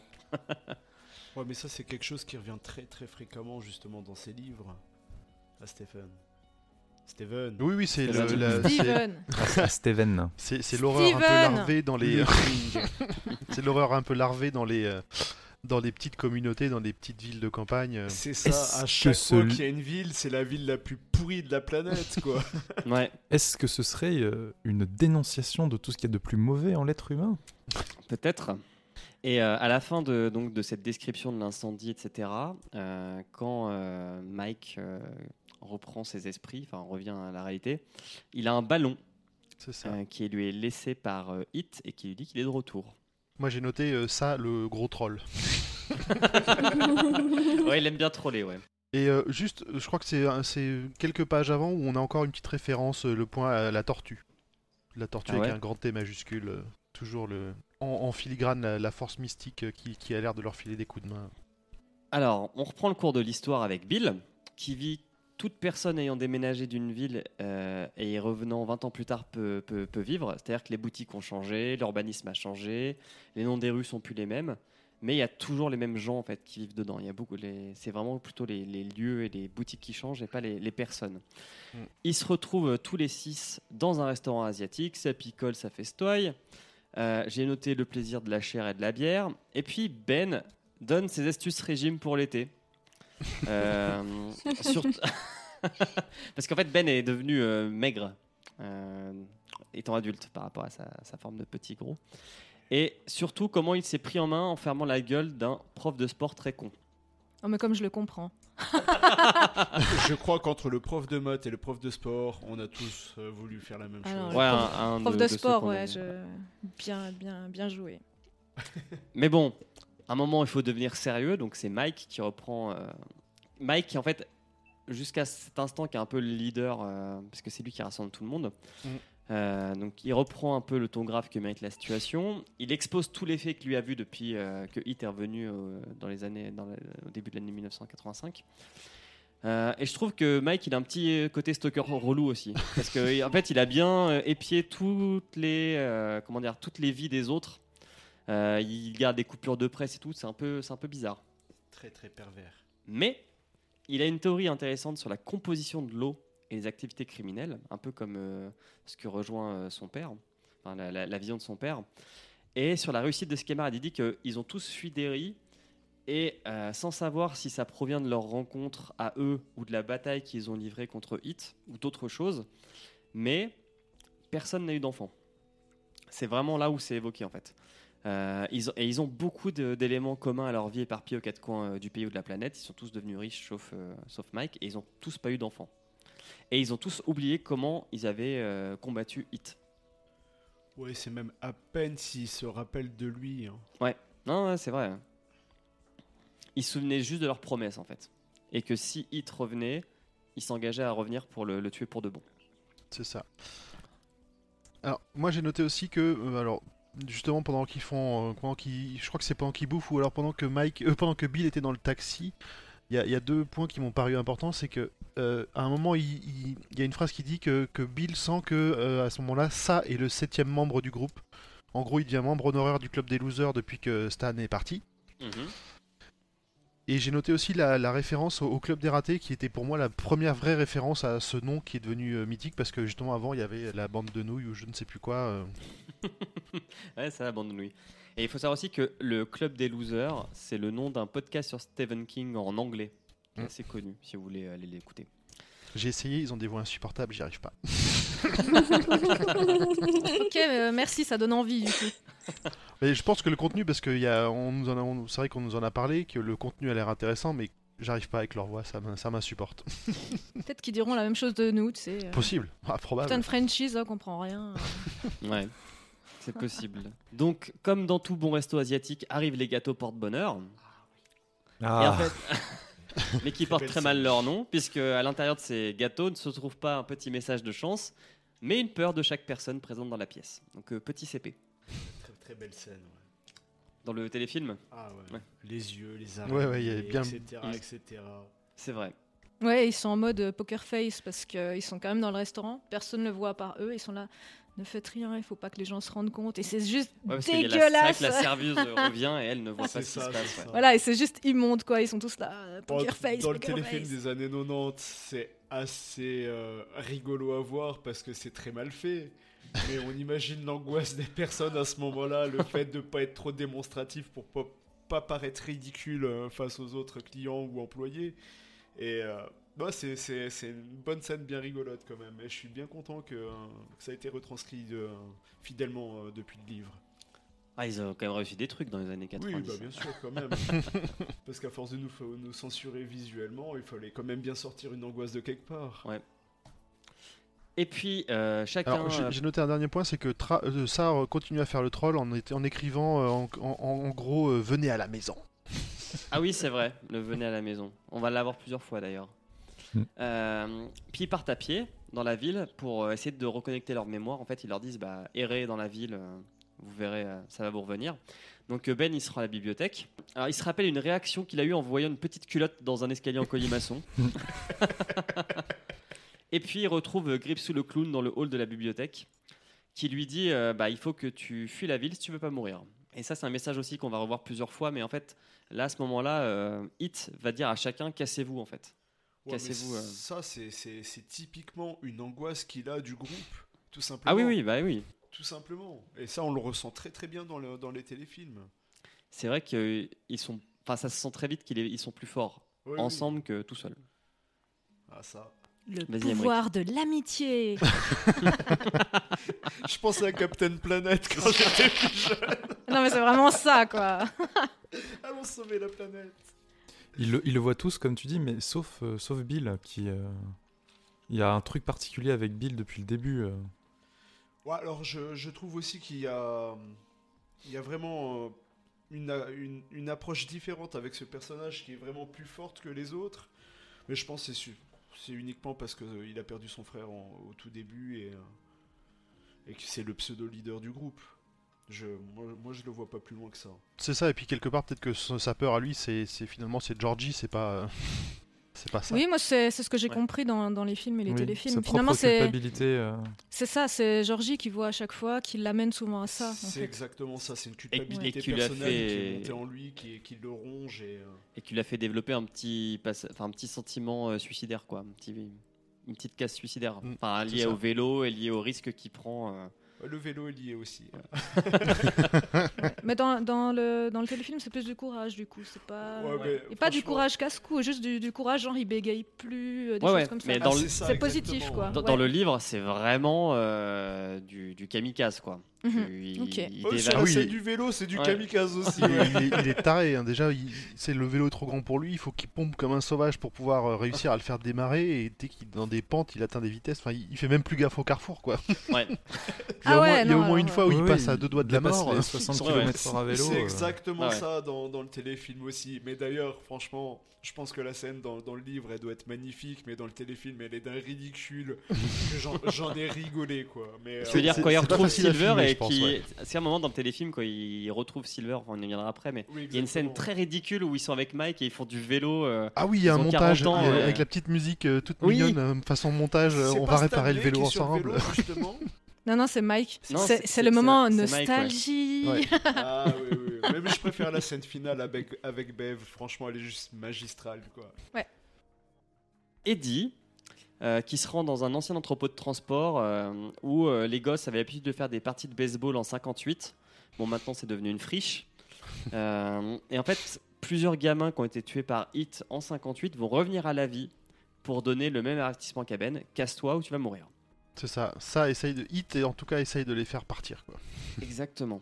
Après, on a Richie. Lui, on apprend que sa plus grande peur, en fait, c'est lié à sa vue. Euh, et il se fait victimiser par la statue de la ville et le clown. C'est la statue, alors c'est un, mec célèbre, comment il s'appelle déjà euh Ah J'ai putain, pas- c'est une pas de bûcheron. euh, ah, ouais, c'est un bûcheron, quoi, mais. C'est celui des Simpsons, quoi. Ah oui. Ouais, c'est un peu ça, ouais. mais mais le, nom m'échappe, mais oui, c'est un, la tête lui aussi. c'est un bûcheron aussi, ouais. c'est aussi un bûcheron, mais je sais plus son nom. ouais. D'ailleurs, c'est- aussi à ce moment-là que c'est il portait des lentilles et qu'ils se mettent à, la- à lui brûler Ah, les lui yeux, il est les obligé yeux, de ouais, repasser vrai. euh, des De lunettes. remettre Quoi. ses lunettes, ouais. Mm. C'est vrai. Ah, d'où sa peur des yeux, ok. Ouais. Euh, et Bill, lui, il voit pas de fantôme. Il se remet à bégayer et il tombe sur son vieux vélo Silver dans un truc d'antiquité. Donc, euh, donc euh, il l'achète.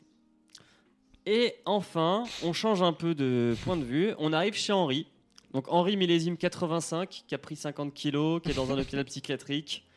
Alors qui a avoué le meurtre de son père, de ses potes, euh, de ses enfants. Et en gros, qui a été euh, à qui on a mis sur le dos tous les meurtres, euh, enfin beaucoup de meurtres euh, des ouais. enfants qui étaient liés. euh, Ah, c'est ça, il a été sacrifié 58. pour expliquer un peu tout ça, Exactement. pour Ouais, au rationaliser début, un il peu. parlait de hit, ils l'ont pris pour un fou, et puis pour finir, il a accepté la faute sur Exactement. lui-même. Et puis de toute façon, dans, dans sa tête, il est tellement cinglé que je pense que. Alors déjà dans sa tête, il est cinglé, mais en plus il entend des voix qui proviennent de la lune. C'est ça. Ah ouais Exactement. Oui, il parle à la lune. Ça, c'est très bien caractérisé dans le, dans le film, justement, où on voit les représentations de, de Hit dans la lune. Ah, ok. Ah ouais. J'ai trouvé ça magnifique. Et par contre, Et, ce qui est euh, bien dans le téléfilm, c'est qu'il a, il attrape des cheveux blancs en fait suite au, au traumatisme. Ouais. Donc, euh, Oui, oui, Non, là, on du apprend coup, juste on que- voit que voilà, il est on voit un peu, un peu gros et gras, tout sale. euh, Ouais. il y a Ok. que laisser aller, quoi. 45 ans, euh, les cheveux blancs, Mm. c'est un peu cohérent. Non, quand non, il a les cheveux blancs quand il est gamin. Ah mince, j'ai pas fait. Voilà, et après, on le voit dans le, dans le HP, mais alors plutôt sec, euh, mais les- euh, voilà, ouais. Et il retrouve dans, euh, il est dans un HP, donc il est quand même enfermé et tout. Et puis il y a son ex-pote qui, qui, qui vient lui parler. C'est pas Patrick d'ailleurs à ce moment-là? Euh, je sais plus c'est lequel, ouais. J'ai. Parce c'en est un qui est mort. C'en est un qui Bah, est mort, mais qui est en fait, mais en donc qui est, qui est- qui est hit, et qui lui dit, enfin qui lui conseille vivement de sortir pour euh, aller tuer les membres du club des losers. Donc euh, en fait, il l'aide à sortir de l'HP. C'est un bon ami. ouais. Ouais, c'est un très ça. bon ami. Et, et- et là, je, je crois que c'est là aussi où il arrive à faire mourir de peur un gardien de, un des gardiens Exactement. de l'HP. euh. Exactement. Parce que euh, je crois que le gardien il a peur des chiens ou des bergers allemands. Oui. Du coup, il prend la forme d'un berger allemand. Ouais, Enfin, c'est un mec chien. avec une tête de berger allemand. C'était Ouais, alors, magnifique dans le téléfilm. Dans le téléfilm, qu'ils ont fait un dans le téléfilm, c'est un- je crois que c'est un Dobe- ils lui ont, ils ont un fait une tête de Doberman, Doberman. euh, Non, mais c'est. Ah, euh, on n'est Ça- pas. C'est un Doberman qui a Ou un boit et Rottweiler, puis l'autre il est mort. Mais je- Ouais, Doberman, berger allemand, c'est c'était trop hein. drôle. Ouais, le, le- c'est bien, mais c'était super mal fait en fait. Mais effectivement, c'est c'est un chien. Et euh, je le note parce que j'aimerais y revenir dans ma théorie faux folle. Donc là, on continue avec les dégénérés et on retrouve Tom, le mari de Bev, qui s'est remis de son, son truc et qui se met à séquestrer sa meilleure amie, qui s'appelle La Kay. meilleure amie de Beverly. Exactement. Oui, pas sa Sa meilleure meilleure, amie. amie, pas. C'est vrai. Il il doit pas avoir beaucoup d'amis, Tom. Non.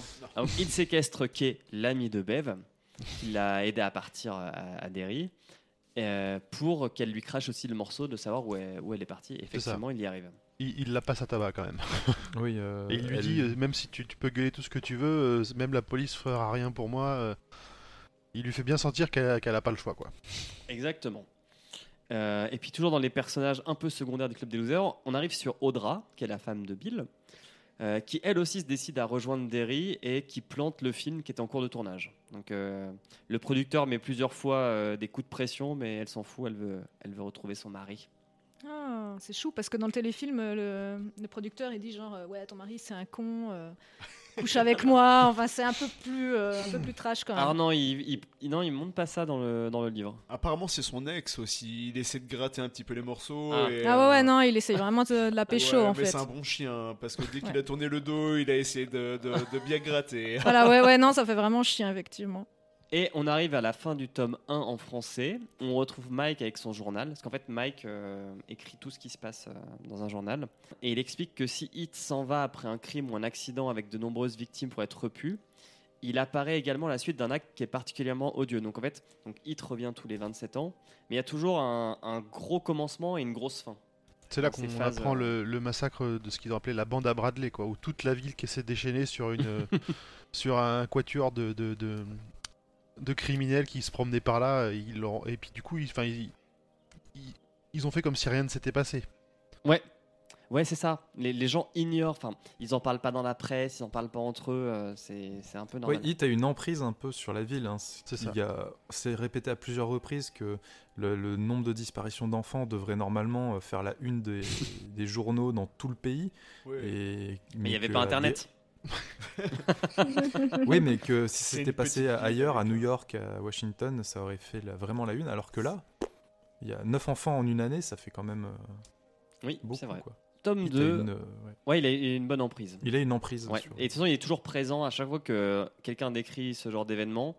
Il y a un Euh, clown. Mike lui demande Mais vous avez pas vu un clown ou un mec un peu chelou? Et à chaque fois, non, quelqu'un a vu il le dit clown. pas ouais. ça, il, dit- euh, il y a plusieurs reprises, c'est vous avez pas vu quelque chose de, de- qui sort de l'ordinaire et à chaque fois c'est le clown? Oui, oui, je l'ai il, les force pas, mais les gens, euh, fi- Donc, enfin, euh, se- ouais, quand ils commencent à euh, se rappeler, en tout cas, ça, ça revient vite. On se Mm. rend compte que c'est qui prend la forme d'un clown pour, euh, pour quasiment tout le monde. Ils ont tous un Alzheimer précoce quand même. hein. Ouais, ouais. Ah non, mais il y y, a des vrais problèmes de mémoire dans, dans cette ville. Ça, ça doit être l'eau. Ouais, ça trop, doit de, être l'eau. trop de a un pollution. complot. Un complot. ouais, mais ça, c'est la pisse et la merde. hein.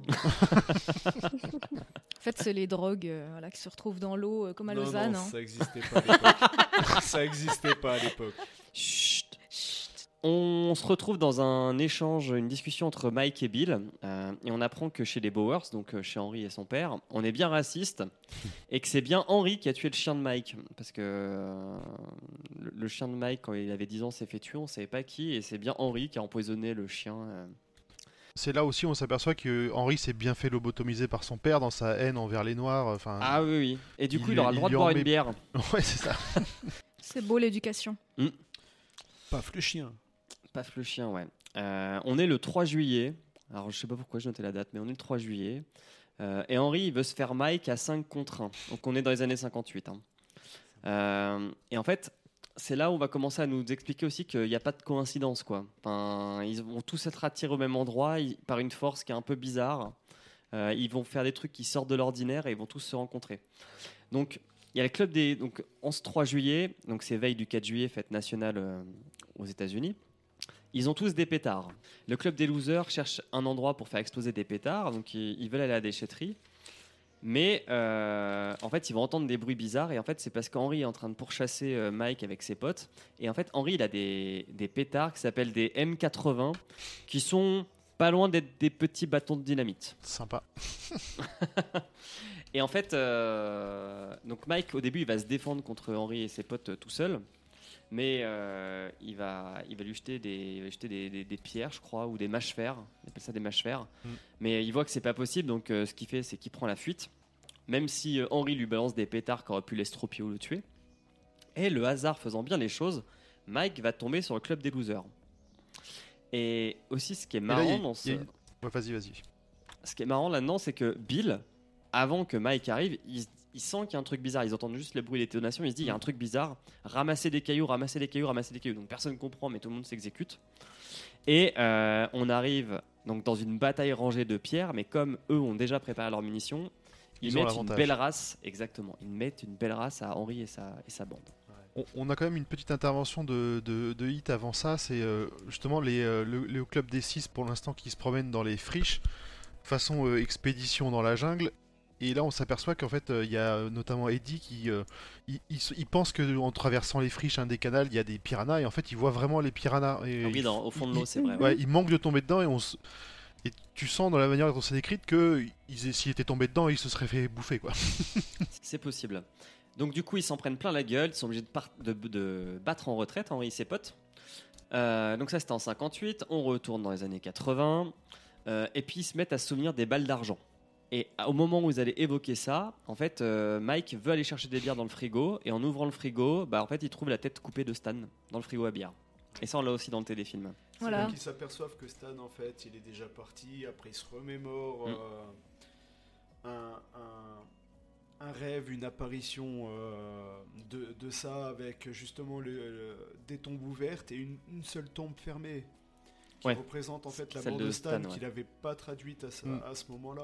Mhm, tout à fait. Et, et Stan euh, leur balance tout des, des insanités. C'est assez drôle en fait. Euh, Ouais. La tête coupée dans le frigo, un peu pas très bien fait. Et euh, il, euh, je sais plus ce qu'il dit exactement, mais genre euh, ouais, euh, cassez-vous, vous êtes des nazes. Enfin, c'est c'est un peu- Ouais, là c'est un peu aussi, euh, enfin ça qu'il utilise un peu comme un ventriloque lui fait dire. Oui, des- alors des- bien sûr, mais voilà, ouais. Mais en plus des ballons, je crois que dans la version du livre, il y a aussi des, des plumes pour histoire, histoire de continuer à faire flipper un, peu- un, peu- un peu Mike. Euh, il, Ouais. il était plein de ballons au moment où il l'a ouvert. C'est vrai. Ça est toujours là pour les. Il continue à les troller en leur disant Ah, je suis là, euh, il va vous arriver malheur quoi. On retourne dans les années 50, on apprend que Mike faisait de, la fanfare. Il jouait dans l'instrument. Et en fait, pendant qu'il parade dans la ville, il va se rendre compte qu'il y a un clown qui est à plusieurs endroits différents. Et il va se dire c'est vraiment bizarre. euh, Enfin, c'est pas possible que ce mec-là euh, soit à deux endroits différents euh, pendant que nous on marche. quoi. Et Hit va lui faire des clins d'œil d'ailleurs. En racontant ça, il est totalement accepté dans le club des losers. Et donc maintenant, ils ont deux projets. Un, ils veulent creuser un trou pour se faire une salle de réunion et être à l'abri d'Henri et, et de Hit. Et deux, ils veulent faire des recherches pour faire des balles en argent afin de tuer Hit. Donc c'est quand même assez ambitieux. hein. Ça, puis c'est l'inspiration de, de gamins qui voient, des- qui voient trop de films d'horreur. Qu'est-ce qui est efficace contre les monstres? Bah l'argent.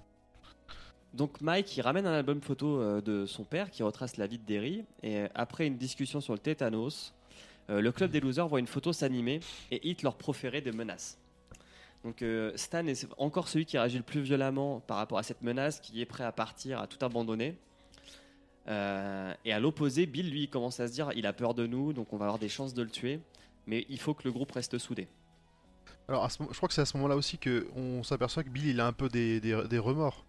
Parce qu'il a l'impression de se servir d'eux pour, euh, pour venger la mort de son frère. Parce que c'est vraiment. On sent que là, Bill à ce niveau-là, il est obnubilé, il pense plutôt à son frère qu'aux autres enfants autour. quoi. Ça, c'est vrai. Ça, c'est vrai. Puis à chaque fois qu'il sera contre Hit, il lui dira T'as tué mon frère, t'as tué Ouais. mon frère, t'as tué mon frère. C'est un peu son, sa rengaine. Euh, et là, C'est on- sa force. ouais, bah, bien sûr, bien sûr. Alors là, on arrive à un épisode, par exemple, qui n'était pas présent ni dans le film ni dans le téléfilm. C'est l'épisode, c'est la- l'épisode de la, la fumée, la cérémonie de la petite fumée. Si chez vous, vous voulez faire la cérémonie de la petite fumée, c'est très Ne simple. Vous faites faites pas. un trou. Ça a l'air franchement dangereux. Vous faites un trou, mais assez profond parce qu'il faut que vous mettiez dedans. Vous mettez du bois vert pour que ça dure bien longtemps. Vous foutez le feu et vous inhalez, vous inhalez les vapeurs. Et euh, en fait, il faisait ça dans des euh, tribus indiennes. Et le dernier qui reste, il a des visions sur ce qu'il doit. Quelles sont les décisions à prendre pour l'avenir. T'es Ah, sûr que c'était du bois Parce que là, ça me paraît bizarre. C'est comme ça qu'il est histoire, décrit. C'est vrai que euh, après, on va dire le manque d'oxygène, euh, ça hein. peut Ouais, faire des ouais, choses je pense bizarres. pas que c'était du bois pour finir. Hein. Ouais, en tout cas, ça, ça ressemble aux tentes de sudation euh, de nos amis. euh, Amérindien euh, ouais, tout à fait. Ouais. Ça Ouais. ressemble assez à ça. Ouais, bah c'est c'est totalement ça, quoi. Ouais. Et puis on va arriver un peu, un peu à un point euh, guerre des sexes. Bill il dit bah en fait euh, toi Oui. c'est toi Bev qui va rester dehors et qui va pas assister à la cérémonie. et elle lui Parce dit que bah, t'es une parce que fille. parce que je suis une fille là là. et il ose pas lui dire non mais donc euh, son absence de réponse euh, parle pour euh, enfin, parle contre lui. Donc elle dit non non on va faire un tirage au sort et euh, on va elle ça. prend une allumette elle en crame une elle les met dans sa main puis chacun tire et en fait bah il y a pas de- y a pas de perdant. C'est ça. Et puis la phrase en fait qu'elle lui dit pour le pour le décider à faire ce tirage au sort, c'est euh, alors je serai une bravette et maintenant on ramène ces cailloux au, au club ou tu préfères que je démolisse ta sale caboche avec? Ah, c'est beau. Genre elle va pas se laisser faire. Elle va Non non mais Bev c'est un personnage fort hein. ouais. Ah, magnifique. Euh, donc, ce qu'il décide, bah, c'est que tout le monde va inhaler de la fumée. Donc, euh, hashtag aquarium. C'est des Suissopholies en fait. C'est ça. Et, et là, Et- on a encore une petite, euh, une petite référence à un, à un contre-pouvoir, une contre-force justement qui leur a fait découvrir euh, cette cérémonie, qui serait un peu l'opposé de ça. Et euh, pour le coup, on pense, enfin moi en tout cas à ce moment-là, je pensais encore à la tortue qui, qui était en train de les aider. Mais toi, tu es trop clairvoyant, euh, grand poil. Euh, alors, très vite, dans ce trou, il reste plus que Richie et Mike qui commencent à perdre leur repère dans ce trou en fumée et qui commencent à sentir que les distances, que la pièce s'agrandit en fait. Que les distances se rallongent, ils pensent qu'ils sont très loin l'un de l'autre et ils vont être projetés dans le passé, mais genre ère jurassique. Et ils assistent à l'arrivée de Hit sur Terre en fait. Donc c'est une sorte de pas de météorite, mais c'est quelque chose qui arrive du ciel, qui s'écrase, donc qui n'est pas d'origine terrestre, et qui tout de suite dégage de très mauvaises ondes. Et l'autre point qui est important, c'est que bah, là où atterrit Hit, c'est à Derry. Enfin, c'est Mm. l'emplacement qui deviendra Derry. J'ai une question. C'est ça. Oui. Est-ce que c'est à cause de Hit que les dinosaures ont disparu? C'est- une très grande probabilité. Ah bah alors ils nous mentent depuis très très longtemps. Mais c'est pas possible. Il suffit juste de trouver Derry et on aura la réponse à tout. Alors franchement, je veux pas m'y approcher. Mm. Donc du coup, ils ont un peu cette expérience senso- sensorielle. hein. Euh, et puis, ils sont extirpés du trou par leurs potes qui se demandent, non, mais ils vont mourir.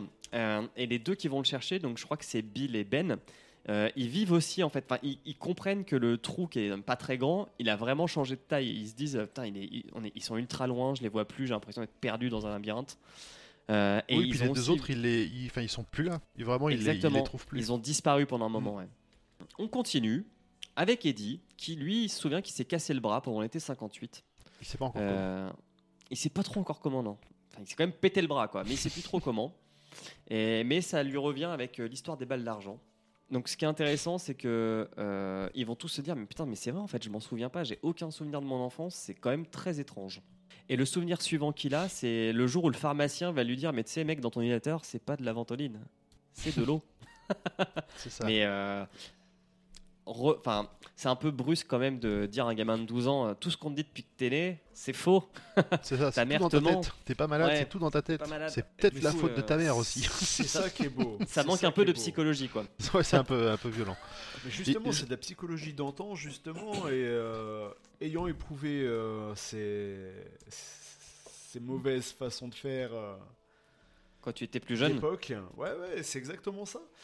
Et euh, moi, je comprends tout à fait le- le- la problématique d'Eddie, justement, à ce niveau-là, au niveau de la confrontation contre la mère, la confrontation avec ça, etc.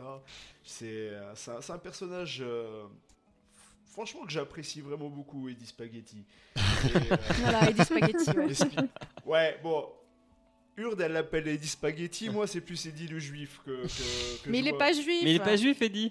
Il n'est pas juif. Ah, c'est Stanley, pardon. C'est Stan, le- ouais. C'est Stanley. Et, Non, euh, Eddie, c'est Eddie le l'asthmatique. Ouais, il a, un, Asthmatique. enfin, il, a, un- il a un, Merci. il, il a un nom polonais, je crois, ou euh. Casbrac et Stan, c'est Ouais. Uris.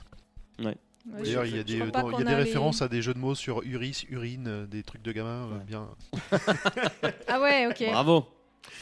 Et, Oh là et justement, dans le passage, je crois que c'est. Alors, je sais plus, c'est avant ou juste après le pharmacien, il y a une phrase que, que, que j'ai surlignée c'est. euh, et presque par hasard, comme une simple idée secondaire, Eddie découvrit l'une des grandes vérités de son enfance ce sont les adultes, les véritables monstres.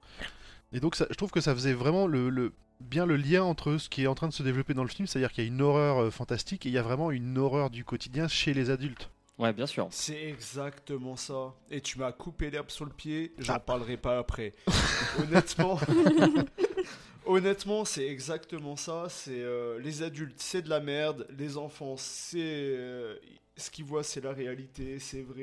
euh, ils peuvent pas, ils peuvent pas compter sur les adultes pour pouvoir combattre Hit. Ils, Mm. ils peuvent Ah non, compter ils- que sur eux-mêmes. ils- Mais c'est pour ça que les adultes ne voient pas en fait les traces de sang ou ce genre de choses. Exactement. en été donc ah oui l'inhalateur donc le je sais plus comment ça s'appelle mais donc il y a rien dedans et en fait Eddie euh, il se rend quand même compte que le pharmacien lui dit pas de conneries parce que euh, il y a pas de sur la notice il n'y a pas de comment dire de restriction De de, posologie. de limite exactement il dit même l'aspirine faut pas en prendre trop alors que ce truc là je peux en prendre autant que je veux À volonté, c'est pas bon signe. c'est que c'est pas forcément un médicament quoi. Euh, et en sortant de la pharmacie, il tombe sur Henri qui lui met la misère et là Henri il est step up encore dans la folie, c'est qu'il va frapper un adulte. C'est ça, ça. En plus, je crois que c'est le, je crois que c'est le boucher de la, le boucher de la, de, de la, de la, de la Ouais, boutique d'en face, qui a un petit format et qui du coup quand euh, il voit Henri euh, brutaliser euh, Eddie, il sort et dit mais casse-toi, laisse-le. Et en fait Henri il va le frapper. Et euh, ça va Mais totalement euh, Il bloque. euh, stopper le, et bloquer l'adulte qui va rentrer chez lui. Et, euh, et, et, et Henri, pour se venger de, de l'épisode des cailloux, et ben, il va lui péter le bras, ce connard. Donc ce mec est vraiment barjot. À l'hôpital, donc il se retrouve bien sûr à l'hôpital, sa mère qui est très possessive et qui invente quand même pas mal de maladies à son fils fait un scandale. Mais Eddie, il va être très très fin psychologue euh, et il va lui prouver qu'il devient un peu plus adulte euh, en la piégeant dans ses propres mensonges. Donc en fait, sa mère, elle va interdire au club des losers de venir voir Eddie une première fois. Et en gros, Eddie, il va lui retourner le cerveau. Il va dire en mode, bah voilà, maintenant, si tu, si tu, si tu veux continuer à être ma mère et à ce que je t'aime, bah, il lui dit pas comme ça, mais tu vas me laisser voir mes amis. Bah, en fait, c'est ça, c'est que il- en, en gros, il, il, il lui dit si tu veux que je continue à prendre mon médicament pour l'asthme qui serait qu'un placebo plus tout le reste du merdier, peut-être qu'il faudrait que je continue à voir mes copains quand même. Ouais. Il lui met une bonne pression et ce passage-là était vraiment, euh, vraiment très intense, j'ai trouvé euh, de la part d'Eddie. Ah non, Eddie, il était très très bon. Moi j'ai noté euh, échec et mat à la fin de la. C'est probablement la meilleure solution, non Bim Et bim Et bim. Euh, ensuite, il y a Bev qui prend la parole donc pour expliquer comment euh, Hit a tué un des potes de Bauer.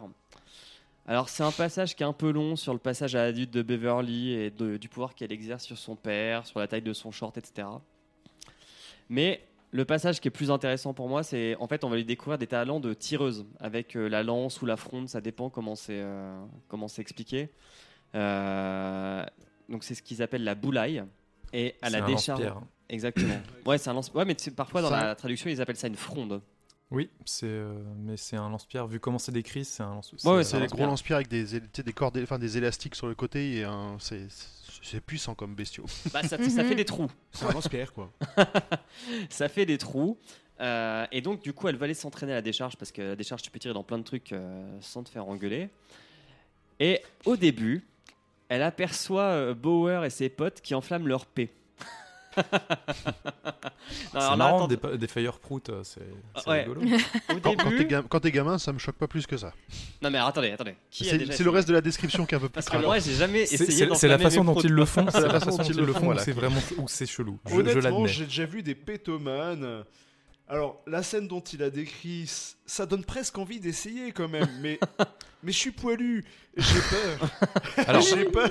Bah, sauf, truc, sauf que euh, là, ils le font, euh, ils le font froc baissé. Enfin, c'est. euh, ouais. ouais, ils, ils Ah le font nu, c'est le truc à ne pas Tu faire. vois, ils sont genre cul a en cercle, euh, tu vois, genre c'est bizarre. Je note quand même de la part de d'Emery que le. Elle le voit des espèces de hein, tuyaux flasques qui pendouillent. Ouais, en fait, on dirait une biscotte inversée, c'est très bizarre. et euh, et, et c'est aussi la première fois que Bev voit des vrais zizi. Donc elle voit, ces, comme tu dis, ces petits tuyaux qui pendouillent. Euh, et puis on nous explique euh, pourquoi ils font ces concours de paix, etc. Parce qu'en fait, euh, Henri euh, mange beaucoup d'haricots. Et donc je me suis posé la question, est-ce qu'il est vegan? Parce qu'en fait, il mange quand même des haricots toute la semaine. C'est parce que c'est la spécialité de sa mère. De sa belle-mère, de la fin de la belle- c'est belle-mère, vraiment sa belle-mère, c'est plutôt la, la, la copine de son père euh, qui a l'air d'être euh, assez, assez costaud aussi, dans le genre Ouais. euh, pas très maline quoi. Et donc là, vous vous demandiez, c'est un peu bizarre. Et si on continuait à aller au-dessus? Du coup, Henry, il reste avec un de ses potes totalement barjots, qui est Patrick. Et puis, euh, en fait, donc Beverly, elle est attirée par, euh, par ce spectacle. Elle se dit, il faudrait peut-être que je me casse. S'ils me voient, ils vont me dégommer. Mais j'ai envie de voir, euh, j'ai envie, elle est attirée, quoi. Et elle assiste à une scène de masturbation mutuelle, donc entre Henry et son pote. Ah, bah voilà, il y avait, non, il y avait c'est- déjà des son- scènes yaoi à l'époque. Ah non, je pense qu'il y a que, le- il y a que c'est pas Patrick- mutuel, ouais, enfin, non, c'est pas Ah, mutuel. moi j'ai compris juste- que c'était mutuel. Non, c'est Patrick euh, qui, euh, Masturbe Henry. Et, qui masturbe lui-même. Henry et qui se masturbe lui-même en même temps. Ah, Subtilité, Ah. petite Ah. subtilité. Hen- Henry, ne, Henry, Henry ne fait Merci de rien. me mettre Ouais. l'image en tête. euh, merci. Ah non mais À ce c'est- moment-là, faut il a le l'air perdu, que. Henry ne fait rien parce que justement. euh, Parce que les regards se croisent pas. Je suis pas bébé. Mais Exactement. je veux bien que tu me suces. Non justement, non justement. Patrick propose. Patrick, ouais, Patrick propose... une fellation et là Henry, il a dit non mais là, Non, là tu vas trop loin. Ça, Ah, ça tu dépasse. peux me branler, mais ça dépasse les bornes des limites. D'accord. Et du Soyons coup, corrects. C'est ça, exactement. ça dépasse les bornes des limites. Et du coup, il lui met une droite. Et il a aimé ça, son pote. Hein la droite. Il a- Ah, on sait Il pas. l'a aimé. Non, mais en fait, euh, donc après, il y a La un pas passage sur ce poste-là. Ah, Enfin, ce que- Bah, la droite, en toute après, logique, il devrait aimer, le parce- résumé, Là, on voit la grande perversité de Hurd. Désolé, j'ai regardé trop d'yaoi. Ça m'étonne d'en voir dans ça, en fait. Mais euh, non, non, euh, mais en fait, donc là, on va, on va avoir une, une moyenne description de Patrick euh, où on apprend qu'il a un vrai pet au casque. Euh, C'est-à-dire qu'il a un rapport aux autres, au réel, à la mort qui sont totalement étrangers. Il a tué son petit frère quand même, Ouais. quand il avait 5 ans, Il, ouais, il s'amuse à étouffer des animaux. parce que les repas n'étaient plus servis à l'heure par sa mère. Ah ouais, ça fait pas du tout Mais c'est psychopathe. ça. normal. C'est normal. Ouais, surtout si- Et donc, Surtout coup- s'il tue des animaux en plus. Et, et euh. en plus, ce qu'il va dire, c'est que euh, pour lui, le monde était assez terne et d'avoir tué son, son, son frère, ça lui a donné la couleur dans le monde pendant quelques instants. Donc, du coup, il a une vraie addiction à ça et il va se mettre à tuer plein d'animaux, mais pas de pas direct. Il les enferme dans un frigo. Et tous les jours, il vient voir si l'animal est mort ou pas. C'est vraiment très dur comme passage. Ouais. Et euh, parce qu'en fait, euh, pourquoi on explique ce passage-là, c'est que euh, Beverly est caché dans une voiture qui est juste à côté de ce frigo. Euh, ou dans, Dans un la décharge. Ouais, la décharge, ouais. Et, euh, et, et du coup, alors j'ai pas compris si Patrick se branlait sur le frigo ou faisait un truc bizarre, mais à un moment il l'ouvre, et là en fait il y a Hit qui est là. Euh, par le biais de sangsues volantes, parce qu'en fait le seul truc qui fait peur à Patrick, car d'être quelqu'un qui a pas du tout de sentiments, c'est les sangsues en fait. Et euh, il va se faire totalement dévorer par, euh, par Hit. Oh mince C'est pas une grosse perte. Et Bev va se faire attaquer aussi par ces animaux un peu plus tard. Ouais, c'est vrai.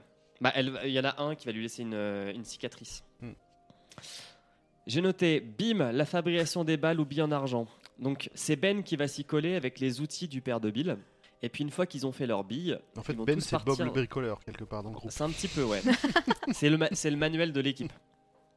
Euh, ils partent tous dans la maison sur Nable Street, où Bill et Richie avaient déjà affronté Hit.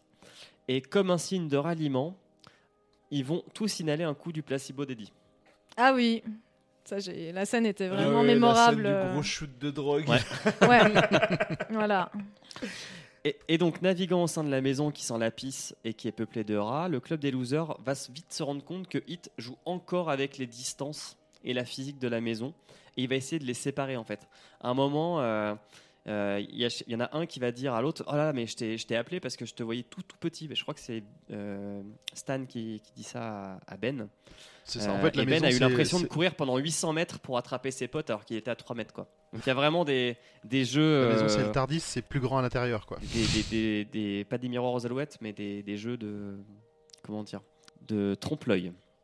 Ah, ça, c'est quelque chose que j'aurais bien aimé voir dans, dans le film. Parce que dans le film, c'est uniquement ça qui. Enfin, Hit, qui, qui a un rapport bizarre avec la, la physique. Ouais, mais On le Ah, ressent pas trop. On ressent peu- pas trop. Non. Pas Non, trop. franchement, on non, voit pas qu'il joue un peu avec ça. la maison, mais Ouais, pas mais trop avec la. Ouais, ouais. quand il est dans la maison, là, au-dessus du puits, justement, il joue pas mal dessus en séparant Eddie. euh, Oui, il de- les sépare, mais- et, euh, Il les sépare, mais il n'y a pas ces effets de distance et tout si, qui auraient été vachement bien, quoi. Parce qu'au début, t'as l'impression qu'ils sont genre à, à 10 mètres. Et puis sur la scène suivante, t'as l'impression qu'ils sont à 20 mètres. Ah non, moi, j'ai pas. Alors, j'ai pas relevé. Si, si, ouais, non, si, je suis d'accord avec Jean-Mi. Un moment, quand les deux rentrent dans la, pièce où il y a les, Oui, oui. tous les clowns Exactement. et que euh, Eddie est très très long, enfin, et de l'autre côté De du couloir, côté, ouais. on sent qu'il y a vraiment une Avec- distance qui Avec Ok. se. Qui se qui ouais. se réouvre, etc. C'est vrai. Il retourne la tête, il les voit, ils sont à 20 mètres justement. Et là, c'est là que la frayeur, elle, elle augmente. Parce qu'il se retourne, et hop, la porte, elle s'ouvre, et là, il, il se chie dessus. Mm. Littéralement, Ok. il se chie dessus. Bon, bah, j'ai pas relevé plus que ça, perso. C'est pour ça qu'on était deux à voir le film. Parce que je suis dyslexique. puis- Et puis ils arrivent dans une salle de bain et Hit arrive par la canalisation de la baignoire pour devenir un loup-garou. Donc là, c'est le premier fight en 800 pages entre, Ah ouais oui, entre la bande et Hit. oh mon dieu. Donc du coup, le but c'est que Bev tire les billes d'argent dans Hit. Ouais. Elle loupe la première. Donc Ben, il gagne du temps pour elle, mais il se prend quand même un coup de griffe dans le ventre qui lui laissera aussi des cicatrices. C'est ça, ça lui fait une bonne, euh, une bonne trace bien horizontale. Ouais. C'est Ben qui morfle dans, dans le livre Ouais, Ouais. c'est Ben.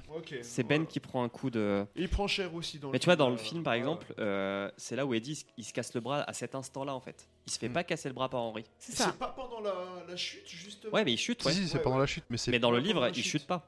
Ouais, parce que c'est pas un coup de griffe d'un loup-garou dans le film, c'est un. Bah, c'est c'est ça. un pieu, je crois que c'est un. Comment ça s'appelle? Euh, Pour faire bouger les braises, justement. euh, Un tison. un Mhm. tison. Un tisonnier, pardon. Merci. Un tisonnier. Tisonnier, ouais. Euh, euh, c'est Bev qui lui plante un tisonnier dans la tête à, à Hit, et justement, c'est euh, en tournant la tête qu'il euh, C'est vrai, qu'il embroche Ben, justement. exactement. Non, mais là, non, non, c'est un loup-garou, donc du coup, il a des griffes. Et un, un truc qui est intéressant, c'est que Hit, il va tout de suite s'intéresser à Bill, en fait. Il va pas vouloir attaquer forcément les autres. Il attaque Ben parce qu'il est à côté, mais euh, c'est vraiment Bill qui, qui est son focus premier. Euh, il pue la nausée de pourri, je ne sais pas pourquoi. Euh, et sur la deuxième bille, Bev va lui tirer en pleine tête. Et là, moment de génie quand même, faut quand même leur donner euh, ce crédit-là au, au club des losers, c'est qu'ils font tous semblant de qu'ils ont encore d'autres munitions. Donc euh, ils, avaient que deux- ils ont fait que deux balles en argent en fait. La première est loupée, la deuxième va dans Hit et ils font, ils font tous croire à, à Hit en disant tire, tire, tire, tire, tire à Bev, qu'ils ont qu'elle a une autre, une autre balle, donc elle fait semblant d'armer le, le Bull Eyes. Et en fait, Hit, comme une, une bête blessée, il, va, il se dit bah, je peux soit essayer d'en tuer beaucoup avant de mourir, soit me casser. Et il y a eu un moment casser. de communion entre le, le groupe. euh, On, on ressent un peu Ouais. la- ce, qui, ce, qui est, ce qui a été décrit un, pas- un peu parfois au- tout le long du livre, c'est qu'il y a une espèce de mystique derrière le fait qu'il soit 7 aussi. Exactement, c'est un chiffre euh, magique. Mm. Ils sortent de là. Il y a une petite tension sexuelle entre les trois B, donc Bill, Ben et Bev. Parce qu'en fait, Ouais. Bev euh, demande à un des gars de est-ce que je peux, vous pouvez me filer votre chemise ou votre t-shirt pour que je rentre chez moi parce que euh, le truc est dégueulasse. Et du coup, il voit un peu sa poitrine se former. Enfin, vraiment petite tension sexuelle. Euh, puis plus rien pendant deux semaines. Faut, faut dire que Bev en pince un peu pour Bill quand même. Ah, beaucoup même. Alors, en fait, elle en pince beaucoup pour Bill, mais elle sait que c'est Ben qui lui a envoyé le poème.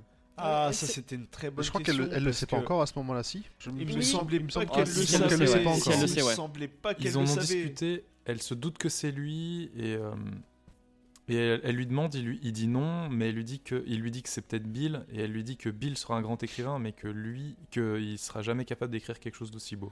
Ouais, il dit qu'il n'y connaît rien au poème, en fait, tout simplement.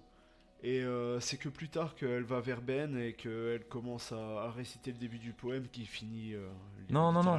Elle, en discute avec Ben à un moment donné dans le bouquin. Elle, lui, elle, lui, elle lui dit c'est toi qui l'as écrit. Et ben, Ben dit non, c'est pas moi, c'est peut-être Bill. Et elle lui dit que Bill sera jamais capable de faire ça. Il est Ouais. con. Il est con. Et dans le film, Il est c'est un peu pareil.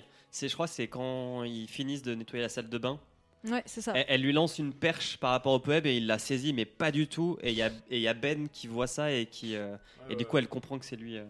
Ouais, c'est exactement ça. Et ouais, Bill, euh, vraiment, il capte rien et elle, elle est là, mode. euh, Ouais, Ah non, mais il, tant il pis. a, il a tué Georgie quoi. Il peut pas penser à autre chose. Ouais, c'est ça. Ouais, ouais, c'est ça, c'est exactement ça. Mais à la fin, il a quand pas même, de euh, voilà. zizi, euh, il voit pas, il voit rien d'autre à côté. euh. Si, à la, fin, vraiment, à, à la fin du J'ai envie de film. te dire comme. Homer Simpson bah. pour l'instant. pour l'instant, pour l'instant. Quand il est petit, il a rien. hein. Back to 80s, euh, Mike et Rebou. Mike Rebou, il Ça nous dit est, qu'il il est son Rebou. zizi. mais- Mike Et est puis, euh, grâce à l'alcool, euh, il nous raconte une expérience d'un mec qu'il a rencontré qui a vu une, qui, avec qui euh, il a, enfin, qui a couché avec une pute dans les années 20, un truc vraiment très sale, avec genre une couche de foutre sur le matelas. enfin, En fait, ouais, il, y a aussi une petite description, euh, juste une petite phrase qui décrit la ville ou qui est très, qui est très sympa. C'est, euh, il, il parle de Derry comme d'une ville champignon où la gnôle et le sperme coulaient à flot. Ah ouais, ça donne envie, quoi. et ça, c'est propre. Office Ouais. du tourisme. Oh, mais- C'est le meilleur slogan, je pense. ouais, c'est ça. Ouais. On voit pas ça partout à Lausanne. Non. Et donc, euh, Mike va mélanger, j'ai noté SNCF, bûcheron, grève et syndicat. Il y en a un qui est faux là-dedans, vous retirez la mention inutile. Et euh, en fait, on fait la connaissance du seul personnage un poil francophone du livre, Claude Héroux. Donc, Claude Héroux, dans les années 20, c'est un mec qui a échappé à un massacre euh, dans un bordel ou dans un hôtel. Et puis après, qu'on a commis un autre à la hache dans un bar, en fait, il a décapité, il a tué des gens. Et tout le monde s'en fout en fait. C'est ça, dans le, euh, pendant le massacre, dans il y a, saloon. personne ne réagit, quoi. Exactement. Ils lui font juste des blagues, ils lui disent Eh, Tu peux fermer les chiottes, il fait froid dehors. le mec s'exécute. Hein. Ça- Et euh, bah, il va quand même se faire arrêter. Et puis à la prison, en fait, euh, le, le peuple va venir et va, faire, euh, va se faire justice euh, lui-même. L'autre va rien dire en fait. Et, et- et- et je crois que c'est un, un point qui est peut-être le premier point où on a l'impression que Hit, il peut contrôler des adultes en fait. Oui. Parce que dans la description de, de, de l'événement, on, on voit bien que Claude, il a, il pense pas en fait, il est vide à l'intérieur. Oui, il agit. Ouais, exactement. C'est une marionnette, exactement. voilà. Mike émet aussi une autre euh, théorie intéressante sur Hit. C'est est-ce qu'il s'en prend plus aux enfants parce qu'ils sont plus purs ou, plus capables d'actes de foi et de croire en l'incroyable que les adultes Euh, alors On verra par la suite qu'il n'était pas loin. Il est l'heure d'aller au lit. Comme par hasard, qui c'est qui va rentrer ensemble? Bah, C'est Bill et Bev.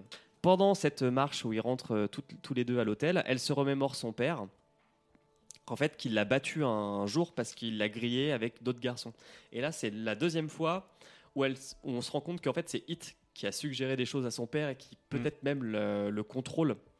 Euh, son père devient fou. Euh, ils, ils font une grosse course-poursuite dans tout Derry.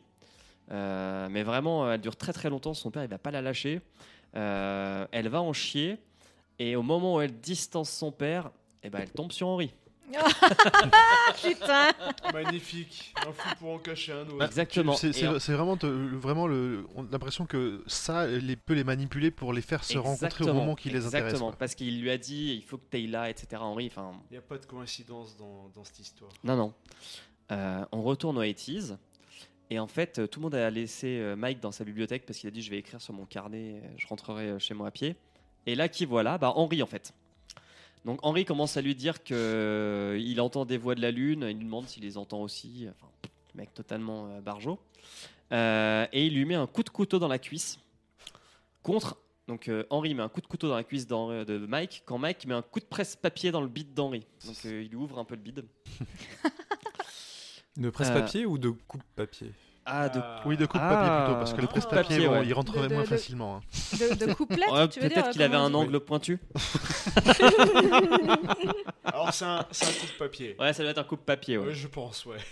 C'est quoi un coupe-papier Un Un ouvre-lettre euh, Ah, un ouvre-lettre. Ouais, Ah ouais. Tu vois, c'est comme ma petite épée de, de, de Squall dans Final Fantasy. Oui, c'est pour ouvrir les lettres. Ouais. Ouais, Ma désolé. petite épée, euh, ouais. Ma petite épée, ouais. pas molle. Et pour rester dans l'ambiance, bah, pendant ce temps-là, il y a du sex BNB. donc entre, entre Bill et Bev. Euh, Bah, mais, mais attends, mais Bill il est marié. Oh là là, ouais, mais, mais bon. ça l'inquiète moins. Et en plus, À ce moment-là, ça euh, l'inquiète pas trop. Il, y a, on- il le dit, enfin, il y pense un tout petit peu, mais il dit bon, non, mais c'est bien. Oui, mais c'est pas pareil. C'est pas un pareil. amour pur. euh, C'est pas. Ce qui, ouais. son ce qui se passe amour. à Derry reste à Derry. Ouais. Sachant que euh, Bill le sait pas, mais sa femme est en route pour venir. Oui. Exactement. On a la même expression en Suisse en fait, euh, mais euh, ce qui se passe euh, au chalet reste au chalet. Donc pendant cette euh, torride euh, rencontre, il y a un double orgasme de Bev. Et ça lui redonne aussi la mémoire. mais What the fuck? C'est la puissance pénienne, man. de souvenir de tout et Bon, bah n'importe ok, quoi. je, je sais qu'est-ce que je vais essayer en rentrant chez moi euh, ce soir. euh. En fait, il y a- la- j'a- j'avais noté la phrase justement. bon, euh, elle dit qu'elle courut dans le sommeil, rattrapant 12 ans, franchissant la barrière de la mémoire que ça avait dressée dans la tête de chacun Exactement. d'eux. exactement. Ah ouais, mais non, il faut En gros, que ça, j'essaye alors. ça ressemble à sa dernière barrière pour qu'elle se souvienne vraiment complètement de son enfance. Et, et il y aura un lien, on le verra plus tard, Euh, les flashbacks s'accélèrent et on retrouve euh, Henri à 12 ans qui tue son père en fait à l'aide d'un couteau envoyé par Hit, le fameux couteau qu'il avait perdu. Et là pour le coup dans le film c'est exactement la même scène, c'est un couteau avec un bouton qui Oui, est un, très très beau cadeau laissé dans la boîte aux lettres. euh, Exactement. magnifique avec un petit ballon pour, pour montrer que c'est vraiment un cadeau de hit, justement. Et dans une superbe boîte où son père il sera très très content de, de savoir que son fils a récupéré son couteau. exactement. Voilà, il lui rend bien. Alors, Il lui rend bien. Ah ouais, ouais. hein. Une dernière remarque, c'était pour le passage de Bev quand elle ré- récupère la mémoire. J'ai surligné la phrase où elle dit euh, merci pour le poème Ben. Donc c'est à ce moment-là qu'on s'aperçoit qu'elle savait euh, pour le pour le haïku. Ok. Oh. Et euh, Henri, en fait, après avoir tué son père, c'est vraiment son jour de chance. Euh, il découvre aussi euh, où le club se réunit. Il découvre la cachette, en fait. Il Ah bah découvre- la récompense quoi. Exactement. Et on est toujours avec Henri, donc là, qui retourne dans les années 85, donc il s'enfuit de la bibliothèque, euh, bon an, mal an. Et il se fait prendre en stop par son pote mort, dans la voiture qui faisait fantasmer son père. Normal. Totalement normal. D'ailleurs, si je me souviens bien, cette voiture-là, c'est aussi une référence euh, à. Je crois que c'est la même À que Christine. dans Christine et dans un autre bouquin encore. Il y a, le- il y a le. Ouais, c'est Ce Alors, modèle de voiture. effectivement, c'est c'est une référence que j'avais notée, que tu, tu m'as enlevée, et encore une. Ah, pardon. Et, euh, mais c'est pas grave, c'est- c'est pas grave. Et le truc qui est cool, c'est que dans la boîte à gants, t'as le nom du club des losers avec leur chambre. C'est quand même bien pratique. Il, est- il est sympa. Ouais, ça euh, fait- Hit. Ça, ouais, ça sympa. fait de grandes coïncidences effectivement. Ouais. Ouais, Là, coïncidence. Ouais. Voyez mes doigts. Ouais voilà. Euh, on retourne dans les années 50. Alors là, là, là vraiment, on va faire 50-80, 50-80, 50-80, 50-80. C'était de, c'est ça, ça en vient presque épuisant. Ouais. Ouais. Oui. Dans aussi, Euh, ouais. Et dans, ce- dans cette discussion, là, on parle de la pertinence des religions. Donc, euh, c'est Richie et Stan qui parlent de pourquoi euh, les juifs euh, mangent pas de porc et pourquoi les catholiques mangent pas de poisson le vendredi. Mange du poisson le vendredi. Euh, mangent du poisson, mangent pas de viande, pardon, le vendredi. Euh, mais bon. C'est intéressant parce que dans le film, la seule discussion sérieuse sur les religions qu'on a, c'est euh, un, un des boys qui dit à, à Stan euh, Ouais, mais alors euh, tu vas perdre ton bout de bite, quoi. Ouais. Faut sur la bite. Donc, Ah oui, ouais, c'est vrai qu'au début, ouais, ils en Ouais, parlent. voilà, et- aussi le fait que son père soit un rabbin et qu'il soit en train de, de galérer pour euh, faire sa, sa bar mitzvah, si je me souviens bien. Oui, mais de vraies discussions, Ah oui, en vraie tu vois. discussion, ouais, en vraie voilà, discussion, Bah, la, seule, c'est ça, quoi. Non, dans le, alors dans le livre, ils font, dans le livre, ils lui font souvent des blagues la religion. Ils lui disent ouais, c'est toi qui as tué Jésus. Et lui, ah bon bah non, je pensais que c'était mon père. Ah Et d'ailleurs, il y a, Ah, il a il y a le un sens point de qu'on n'a pas noté, Il mais a qui le est sens aussi de une, l'humour, une hein. expression euh, célèbre, c'est le bip bip Richie quand il lui demande de fermer sa gueule. Quoi. Exactement, c'est vrai. C'est vrai qu'on n'en a pas parlé. Mais du coup, donc le club se rassemble. Ben et Bev euh, disent que Henri a totalement pété un câble. Euh, et là, ils se rendent tous compte que la ville, elle semble déserte en fait. Et euh, tous leurs parents qui l'habitude leur disent faut faire attention, fais pas ci, fais ça, ils ont tous quitté la ville et ils s'en foutent tous de ce qu'ils vont faire aujourd'hui en fait. Et donc ils, ils, ils voient, ils se disent bah c'est très étrange, mais Bill leur dit non non, il faut qu'on aille dans les friches et même si on va rencontrer Henri, aujourd'hui on va tuer Hit. C'est le jour où il décide d'aller le tuer. Euh, dans les années 80, euh, Henri commence euh, au dernier étage. Il se dit Je vais partir d'en haut, je vais descendre en bas. Pourquoi pas? Et il tombe sur Eddie. Euh, J'ai noté placement produit pour Perrier. Euh, Eddie boit du Perrier, ce qui paraît, c'est bon pour la digestion. Euh, donc quand il rentre dans la chambre, Henri essaye de le poignarder. Il le loupe. Henri en fait prend une bouteille de Perrier, en fait un tesson et lui crève un œil avec le tesson de, de bouteille. Et pendant qu'Henri refait péter le bras d'Eddie, au même endroit que 27 ans auparavant, euh, j'ai pas trop compris dans la description, mais Henri, il tombe sur le tesson. Mais en bref, il se fait tuer de manière assez conne, j'ai l'impression, dans ce, dans ce combat. C'est le karma. c'est ça. Il a été rattrapé. Alors, exactement dans le film, sa mort, elle est aussi pourrite que dans le livre, apparemment. Enfin, c'est un combat tout pourri entre Henry, euh, Eddie, me semble-t-il, Mike et. euh, Dans le téléfilm des années 90, Harry, ouais, tout je m'en souviens même pas. Et pourtant, je l'ai vu il y a deux Il y semaines. Pareil. l'autre qui tire, etc. C'est tout moisi comme scène. Et pour finir, je pense que c'est Henry qui se plante tout seul pour finir parce qu'ils sont tous nuls. et euh, Non, là, c'est vraiment juste Eddie contre, Eddie contre, contre Henry. ok, d'accord. Non, non, oui, pff, c'est du n'importe quoi le téléfilm. Et donc, euh, il se retrouve inanimé par terre. On sait pas trop s'il est mort ou pas. Donc, Eddie contacte Bill. On retourne en 58. Et en fait, euh, Bill explique que les habitants de Derry, acceptent inconsciemment Hit et ses sacrifices. Et que euh, faut expliquer que euh, certains membres du club comédie commencent aussi à percevoir une certaine folie qui anime Bill. Donc c'est à mi-chemin entre le magnétisme et la folie. Mais Bill fait de l'effet à tout le monde. Et, et Bill n'est parfois pas très rationnel. On peut dire ça comme ça. Ouais, il commence. euh, on, va, on, va, on va aller vers le danger, on va aller lui casser sa gueule. Deuxième point et bim. Donc là, Henri, euh, c'est lui qui a préparé les cailloux et qui en envoie plein la gueule dans le club des losers avec ses potes. Je trouvais que c'était une bien triste vengeance. Ça manquait de, de, Aucun panache. d'effet et de style. Exactement, pas de panache, merci. Euh, donc ce que font le club des losers, c'est qu'ils décident de se réfugier dans les canalisations. Donc euh, d'aller affronter Hit et de rentrer dans les égouts. Euh, Henri il dit ça sert à rien en fait. Même si c'est ça qu'il le contrôle ou pas, et euh, c'est du menu frottin, nous faut qu'on aille vraiment se, se frotter à, à, à Hit directement. Contre-attaque de cailloux, exploration d'égouts, blablabla. Henri leur fout la paix. Parce qu'en fait, donc, quand tu rentres dans les canalisations des égouts, les déplacements se font souvent d'un niveau à l'autre. Et donc, pour passer d'un niveau à l'autre, il faut prendre des échelles. C'est ça, il Donc, se serait retrouvé tout seul un. contre les sept. euh, Exactement. Et donc, du coup, il commence en mode euh, fou furieux, je vais vous choper, je vais vous choper. Les sept l'attendent en bas et commencent à dire bah vas-y, viens, viens, viens, viens, viens, t'attends. et là, il commence à bugger un petit peu et il se dit Hum, hum.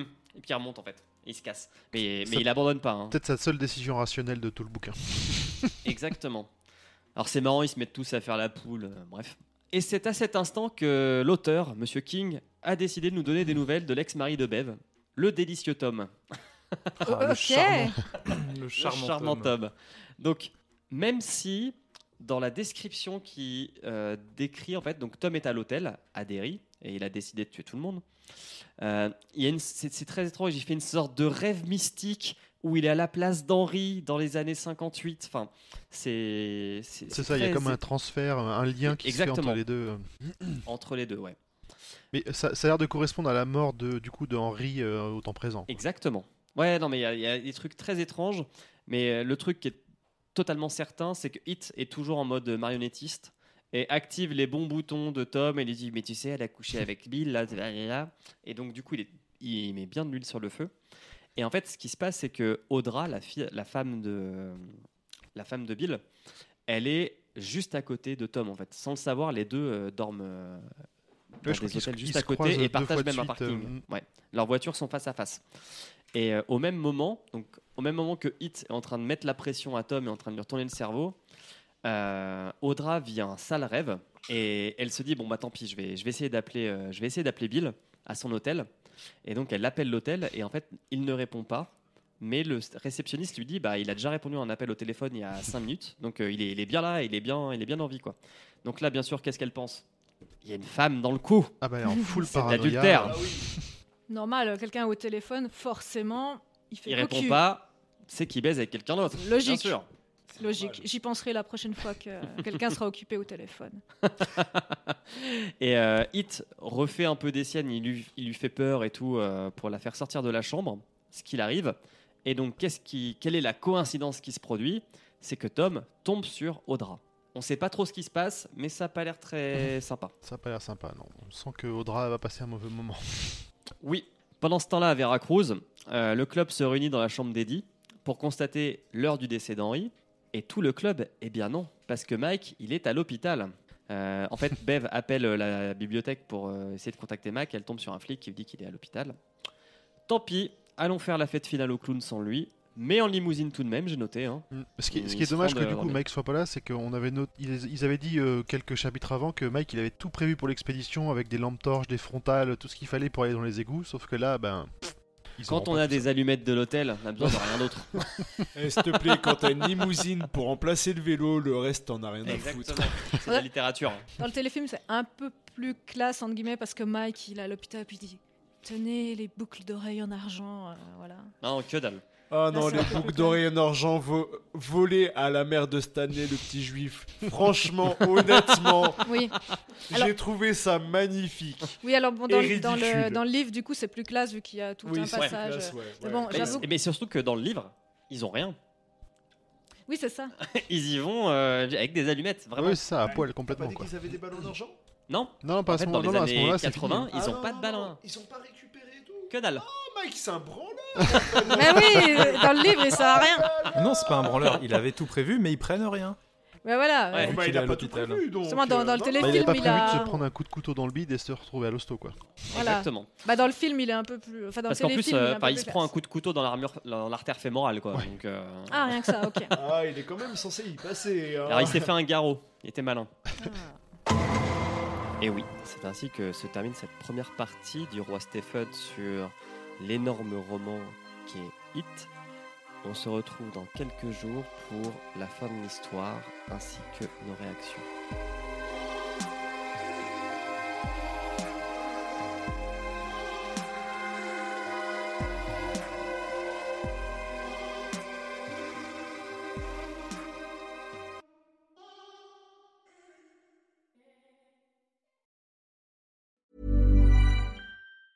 Hi, I'm Daniel, founder of Pretty Litter. Did you know cats tend to hide symptoms of sickness and pain? I learned this the hard way after losing my cat, Gingy. So I created Pretty Litter, a health monitoring litter that helps detect early signs of illness by changing colors, saving you money and potentially your cat's life. Pretty Litter is veterinarian developed, and it's the easiest way to keep tabs on your fur baby's health right at home. Go to prettylitter.com and use code ACAST for 20% off your first order and a free cat toy. Terms and conditions apply. See site for details.